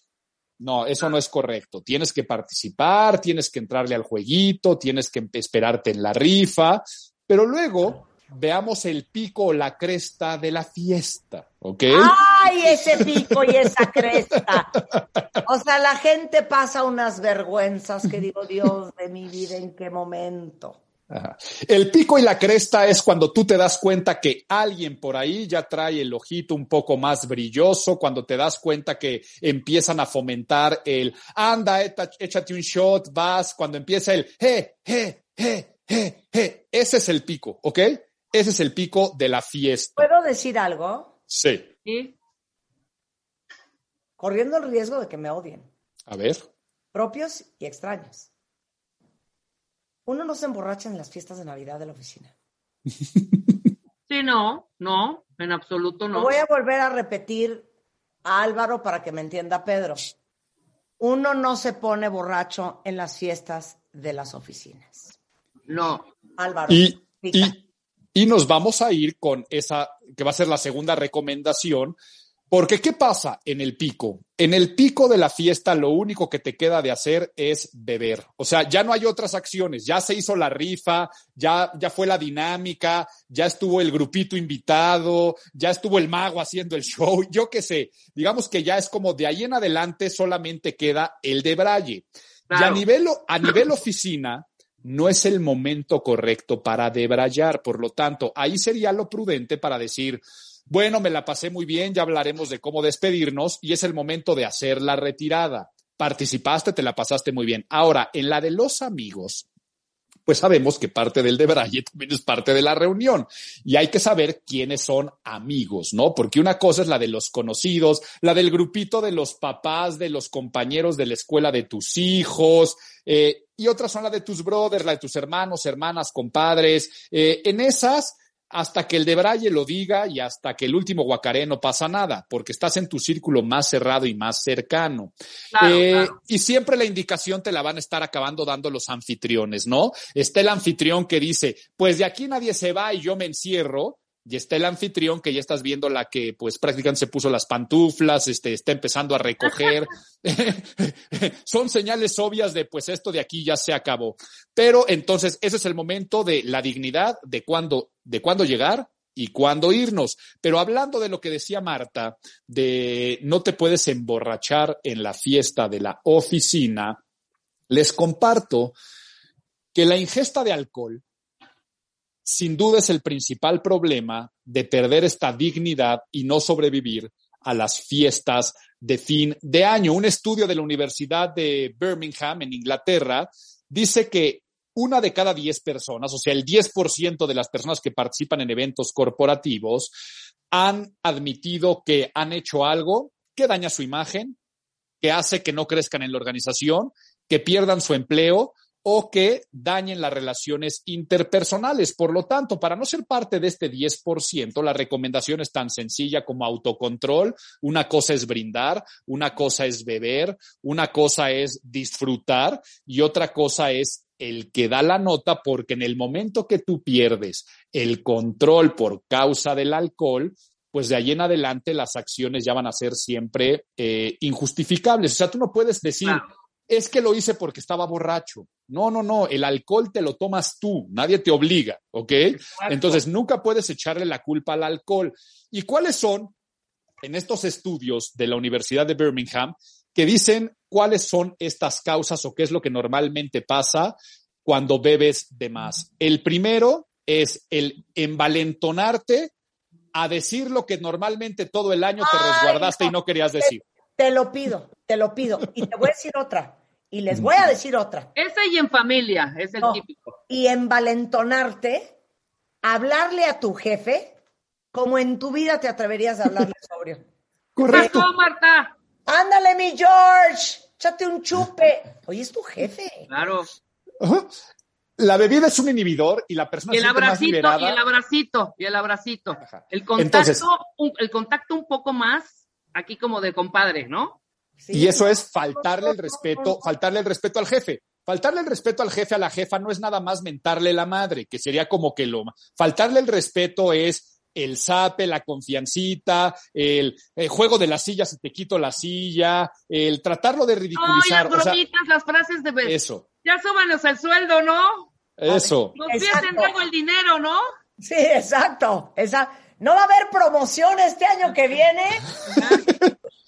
Porque por un... A ver, de una vez, ¿qué pasó con el reparto de utilidades, mi George? No, por, un, por, un por un lado, sí. Por un lado es el neteo, ¿no? Por un lado es el de, es que me estás desaprovechando y es que mis ideas nunca se toman en cuenta y es que tú me ves me ves feo y no me saludas. Y por el otro es la, por el otro es la bromita, por el otro es el de, ándale, échate un shot, échate un tequila, súbete a la silla y baila, canta. Eh. más al grupo. Y, les voy a decir otra. Mucha gente que está oyendo el programa y miren que hay varios, varios, incluyendo Yami, que dicen, no, hija, no, uno nunca se emborracha en una fiesta de la oficina. No. No es solamente porque muchos dirán, güey, pero yo me echo mis drinks y se me sube, pero no hago desfiguros. Es que no es eso. Sí, no, no es eso. Todos los desfiguros. Tú no quieres nunca que tu jefe o tus compañeros de trabajo no te vean en tus cinco sentidos. Claro. Y aquí muchas personas han de estar preguntando, ¿Qué es diferente a que tengas un, un, acercamiento en broma, en chiste, eh, más cercano con tu gente, con tu equipo, a Sí, empezar a desvariar. A ver, yo no quiero que mi jefe me vea nunca con los ojos rojos, con los ojos perdidos, saliendo del baño después de vomitar, trastabillando o cantinfleando. Cero. Y, luego tengo mucha gente se va a estar preguntando, ¿qué pasa si mi jefe o mi jefa es este el más pedo de la fiesta? Eso es, eso es bronca de tu jefe y de tu jefa, no tuya. Adivina qué, ese es su pedo, no el tuyo. Correcto, correcto. Porque muchos dicen, es que ellos son los más borrachos. Pues bueno, una cosa es lo que sean ellos y otra cosa es lo que seas tú. Absolutamente. una pausa y esto no termina, ¿eh? Regresamos. Síguenos en Spotify y escucha todos nuestros playlists y contenidos. Búscanos como Marta de Baile. Mira, hablando hoy de cómo manejarse y sobrevivir las fiestas de fin de año, nos estacionamos con Álvaro Gordoa, nuestro experto en imagen pública, en las fiestas de la oficina navideñas. Y dice aquí Mirna, la semana pasada una compañera se puso tan mal que acabó vomitando en todos lados, lloró, se arrepintió de todo y lo peor es que estaban sus jefes directos en la reunión. Es que cómo, cómo se te ocurre que vas a hacer eso. Claro. Y cómo la van a ver no solamente durante todo el año, de aquí a cada fiesta de Navidad o de Año Nuevo de la empresa, la van a voltear a ver y va a salir a colación de cómo vomitó, de cómo lloró, pero aunque pasen 10 años, dentro de 10 años en la comida de la oficina, van a seguir acordándose de ese día, por eso digo que queda como una mancha en el expediente. Em, estábamos en la parte de la dignidad de la ingesta de alcohol en las fiestas de fin de año, ¿no? Lo primero entonces es faltar el respeto e insultar. Nos clavamos ahí con la parte de los jefes en el desinhibidor, que por un lado puede ser el trato muy... Em, por favor, no se confundan el decir igualitario, porque yo soy un partidario de que el trato tiene que ser igual en todas las cuestiones jerárquicas, pero no protocolario, quiere decir no respetando un protocolo de normal trato que se tiene que dar, ¿no? Eh, tiene que ser esa parte de ridiculizarlo o sí faltar al respeto directamente y decir todas las verdades. Y pasa lo mismo en las familias, en los amigos. Empieza el neteo, viene el alcohol, viene el desinhibidor y entonces viene el te saco el pleito de la herencia del terreno, te saco el pleito de cuando te saliste del chat de WhatsApp, de cuando no te eh, acercaste a, que, que no asististe a la cena, de que me viste feo, de que te comentaron, de que te dijeron. Y eso no saldría normalmente por el alcohol. Son cosas que te guardas por sentido común y sentido social, que por más rencor que le tengas a un familiar, sabes que no es momento de discutirlo cara a cara y mucho menos en una fiesta por lo tanto, pues echas a perder el ambiente festivo de fin de año. ¿Cuál es la segunda cuestión que nos hace perder la dignidad eh, por consumo de alcohol? Las conquistas amorosas o acciones amorosas o hasta de carácter romántico y sexual que no, no son permitidas o no son bien vistas, ¿no? La conquista del romance imposible que se convierte en mero acoso, que el anda, baila conmigo, que parece como algo inocente de la oficina del borracho, la borracha que se acerca, pero sabes que durante el baile anda metiendo mano de más.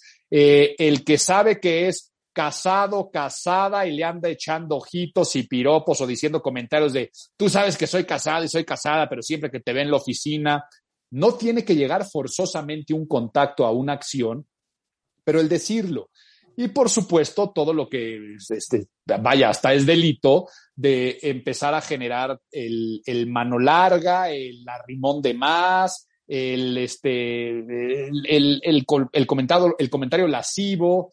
Entonces, el alcohol suele aflojar el calzón al inhibir la razón, pero no logra borrar la vergüenza del día siguiente al día siguiente te vas a despertar y te vas a acordar de, le dije esto al compadre, a la comadre, este, e, ese abrazo estuvo fuera del lugar. Eh, eh, eh, entonces, todo eso te va a remorder a ti la conciencia, pero deja tú la conciencia. Se va a correr la voz el chisme que tiene que ver con cuestiones románticas, amorosas, sexuales, de, acoso, eh, te va a dañar, sobre todo cuando te digo, era imposible, era prohibido, estaba fuera de lugar, no era consensuado. Y eso entonces es de lo que más puede dañar relaciones interpersonales porque viste o dijiste o tocaste a mi pareja de una forma que no era debida, porque me dijiste este comentario en la oficina, ya te voy a ver totalmente diferente y adiós de irnos a tomar un cafecito aunque seamos de amigos, y eso pasa con el alcohol. El siguiente, vaya, hasta tendría que omitirlo, ¿no? Es cuando ya se genera violencia y peleas entre compañeros y entre amigos, eh, o entre asistentes a, una, a una fiesta, a una reunión porque son desconocidos. Eh, desafortunadamente el alcohol en exceso fomenta la violencia y del insulto se pasa al golpe y del golpe se va a pasar al despido, del golpe se va a pasar a la cárcel, del golpe se va a pasar al hospital y eso por supuesto hace que no sobrevivas con dignidad. Y luego, por supuesto, faltar a las acciones cívicas normales y comunes manejé en estado de ebriedad y acabé en el torito, eso daña muchísimo tu imagen pública, pero inclusive las responsabilidades de, pues yo no sé si este, ustedes cuando tuvieron su fiesta de fin de año en la empresa al día siguiente les dieron el día libre, pero pues no es algo común. O sea, al día siguiente te tienes que presentar a trabajar. Entonces, y tenía citas con clientes, que este, llamadas, y entonces no presentarse a trabajar al día siguiente por resultado de una resaca, pues eso daña nuestra imagen pública. Entonces, todo esto lo, lo englobamos y se dan cuenta nada más en lo de consumo de alcohol. Ya habíamos hablado de la asistencia en la parte de alcohol. Por lo tanto, tips y recomendaciones. Es bien difícil poderte decir bebe con prudencia porque ¿qué es la prudencia? ¿Cuál es la recomendación? La recomendación es bebe agua, por la misma cantidad de que bebes alcohol. O sea, si te estás tomando una cuba, después te tomas un vaso de agua de agua mineral y dejas pasar este agua entre una y otra. El segundo, deja pasar tiempo, tiempo suficiente y tú di, tengo mi meta de beberme una bebida fuerte por hora en lo que dure la fiesta. Y el tercero es que si sientes presión social, pues fichea. No te preocupes por tú decir, a mí tráeme este, en la misma copa que están sirviendo los gin and tonics, tráeme agua mineral con una naranja y un limón y la gente va a pensar que estás bebiendo y no te van a estar entonces generando la presión social constante que se están generando y todo eso relacionado con la ingesta de alcohol. La siguiente yo creo que tiene que ser una regla protocolaria que si cambió el mundo, nosotros tenemos que cambiar y tenemos que tener mayor cultura digital. Tus redes sociales. Al día de hoy, yo sé que hasta las propias compañías en sus fiestas crean sus hashtags para que compartas fotos de la convención o de la fiesta. A nivel social, claro que tomarte la foto del recuerdo de la cena, de la fiesta de Navidad, de la fiesta de fin de año, te vas a dar cuenta cómo cuando sea la fiesta de fin de año, tu Instagram se va a retapizar de historias de dónde está la gente festejando y dónde está celebrando. Una cosa es lo que tú compartes y otra cosa es lo que puede dañar tu imagen y la reputación de los demás. Si bebes, no postees. Así es como si bebes no manejes, al día de hoy es si bebes no postees, pero no solamente es si tú bebes. Es muy chistoso el desfiguro de alguien más, sobre todo cuando estás en intimidad. O sea, si tú invitas a alguien a tu casa a una cena navideña de fin de año y son tus mejores amigos o tu familia y alguien se para este, a bailar arriba de una mesa y se cayó, pues tal vez te puedes reír con tu gente de muchísima confianza. Pero ¿por qué sacar un teléfono y tomarle video de mientras está consumiendo ese alcohol, de mientras está bailando, de mientras está contando el chiste, de que si ya se quedó dormido, dormida en la sala? Guárdalo en tu memoria como un recuerdo de la gente de tu confianza y no ventiles la intimidad de los demás. Por lo tanto, cuida las fotografías que subes en redes sociales, no subas fotos en las que aparezcan tus compañeros o familiares en situaciones comprometedoras que pudieran dañar su imagen personal o profesional y piensa que cuando son las comidas de la empresa, todo lo que tú posteas de la comida de la empresa repercute en la imagen de la empresa. O sea, a lo que voy. Si en, la, en el colegio de imagen pública hacemos nuestra cena de Navidad o de fin de año y alguien postea una foto en sus historias de que está en esa comida haciendo algo que no sea coherente con un colegio de imagen pública, pues daña la imagen, pero va a pasar lo mismo si es un banco. A, ver, así, así cuidan mi dinero los de la casa de bolsa, así mi abogado se preocupa y mi abogada se preocupa por mi cuenta, están en todo su derecho, de ahí los del despacho de abogados de agarrar la fiesta, pero siempre vas a decir, ¿a poco así es la, imagínate Marta, que compartieran algo incoherente a este MMK, a la, a, la revista, este, a tus negocios, ¿te gustaría que pareciera más bien este, una fiesta de un negocio con un estilo diferente? Para nada. Entonces, cuiden, cuiden lo que posteen, cuiden sus redes sociales y aquí hasta les doy un consejo, es algo que yo hago y que yo celebro muchísimo en estas fiestas de fin de año es la mejor época para hacer un detox digital. Claro. ¿Se acordarán este año que se cayó un día WhatsApp, este, Facebook y sus negocios? O sea, que un día que no tuvimos WhatsApp, Instagram eh, y Facebook, la gente sufrió, pero también lo disfrutamos. Y creo que lo disfrutamos mucho el decir, pues vaya, no tengo WhatsApp, no tengo Instagram. Y regresamos a una vida que tal vez añorábamos y que no nos dábamos cuenta. Mi recomendación es hagan un detox digital. Yo a partir de hoy apago muchas de mis aplicaciones. Apago Instagram, me salgo de la gran mayoría de los grupos de WhatsApp que tengo y trato de regresar, esta vez regresaré hasta el día 3 de enero.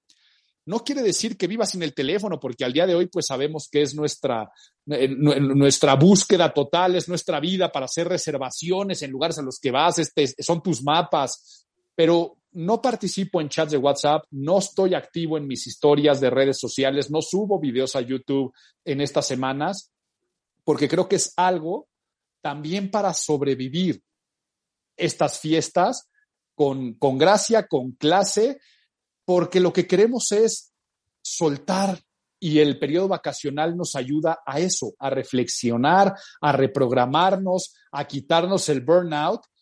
Y si vas a salir del trabajo para seguir pegado en una pantalla seis horas al día, pues entonces no podrás sobrevivir y regresarás pensando que no tuviste un break, pensando que no tuviste un descanso, por lo tanto, mayor cultura digital, cuidar lo que compartimos en nuestras redes e inclusive si tenemos las redes. Te queremos. Yo a ti y mucho, y si mucho. quieren aprender todo y mucho más de lo que sabe, Alba- lo que sabe Álvaro Gordoa como eh, rector del Colegio de Imagen Pública, es eh, Colegio de Imagen Pública, arroba Álvaro Gordoa, siempre hay cursos, un buen momento 2022 para profesionalizarse por si no quieren contactar a Álvaro. Feliz Navidad y muchísimas gracias. Igualmente, si desean empezar el año estudiando imagen pública, en imagenpublica.mx todos los estudios. Gracias por un año más de colaboración. Las quiero mucho. Te mando. ¡Feliz Navidad! Oigan, el día de ayer subí a YouTube un video que les hice increíble del arte de hacer un asado. Eh, sé que muchos de ustedes viven en lugares en donde se presta a hacer cosas al aire libre, en sus jardines, en sus terrazas. Y ayer les, les preparé un video de cómo hacer un asado espectacular. Desde cómo decidir qué término es la carne, cómo saber si es medio, si está tres cuartos, si es bien cocido, si está más cruda, eh, cómo se prepara un corte como New York, un tomahawk, una picaña, una rachera, un ribeye, un tibón, eh, cómo se hacen los acompañamientos de un buen asado, de un buen asado. Desde el elote, una receta divina de espárragos con tocino. No saben qué bien me quedó ese video, pero para que sus asados estén espectaculares, tiene que haber un punto que es el más importante. Tiene que ser una carne espectacular. Si no, no jala. Y Meet Me tiene más de 400 cortes. Ellos tienen el New York, el Tomahawk, una picaña que es una delicia, la rachera es de escándalo, el ribeye, tienen tibón, tienen pescados, mariscos, que también son una súper buena opción. Yo les enseñé en ese video a hacer un, eh, un asado con mariscos y escogí camarones con salsa macha. Entonces, Meet Me tiene 29 tiendas en la Ciudad de México y área metropolitana. Eh, y van a ver todo lo que tienen. Pero igualmente, si ustedes entran a meetme.mx, pueden ver todos los cortes que tienen, los pescados, los pollos, el cerdo, y los cogen y se los llevan a su casa por si alguien ocupa. Eh, esas son las dos opciones. Y aparte les voy a decir una cosa, están congeladas con una técnica especial a menos de menos 40 grados y eso ayuda a que conserven el sabor, la textura y las propiedades nutritivas. Es divino, les va a encantar. meetme.mx por si alguien ocupa. Oigan, cuentavientes, con esto nos vamos y déjennos decirles que así como lo acaba de decir Álvaro Gordoa, a partir del lunes tenemos lo mejor de lo que hemos hecho este 2021 y otras alegrías. Nosotros, de parte mía y de toda mi producción, les deseamos una lindísima Navidad. Acuérdense que la Navidad, así como la vida, hay que producirla. Estos siguientes días, mañana, el domingo, la siguiente semana, el 24, el 25, el 31, ustedes sean los grandes productores de su familia y de su vida. Creen momentos, experiencias, tradiciones y alegrías que a la gente que a ustedes los rodea termine esta siendo una Navidad y un año nuevo inolvidables. Y eso lo pueden lograr. Háganlo suceder. Y acuérdense que por encima de un regalo físico, el mejor regalo que le podemos dar a la gente que queremos, el mejor regalo que le podemos dar a nuestros hijos es ser una mejor persona, ser más paciente, ser más sonriente, estar contento, ser una persona agradecida. Los hijos aprenden de lo que ven, sean esa persona que ustedes siempre soñaron ser, hoy y siempre. Feliz Navidad. Feliz Nos vemos Navidad. la siguiente semana en redes sociales. Adiós. Escuchas a Marta de Baile por W 96.9.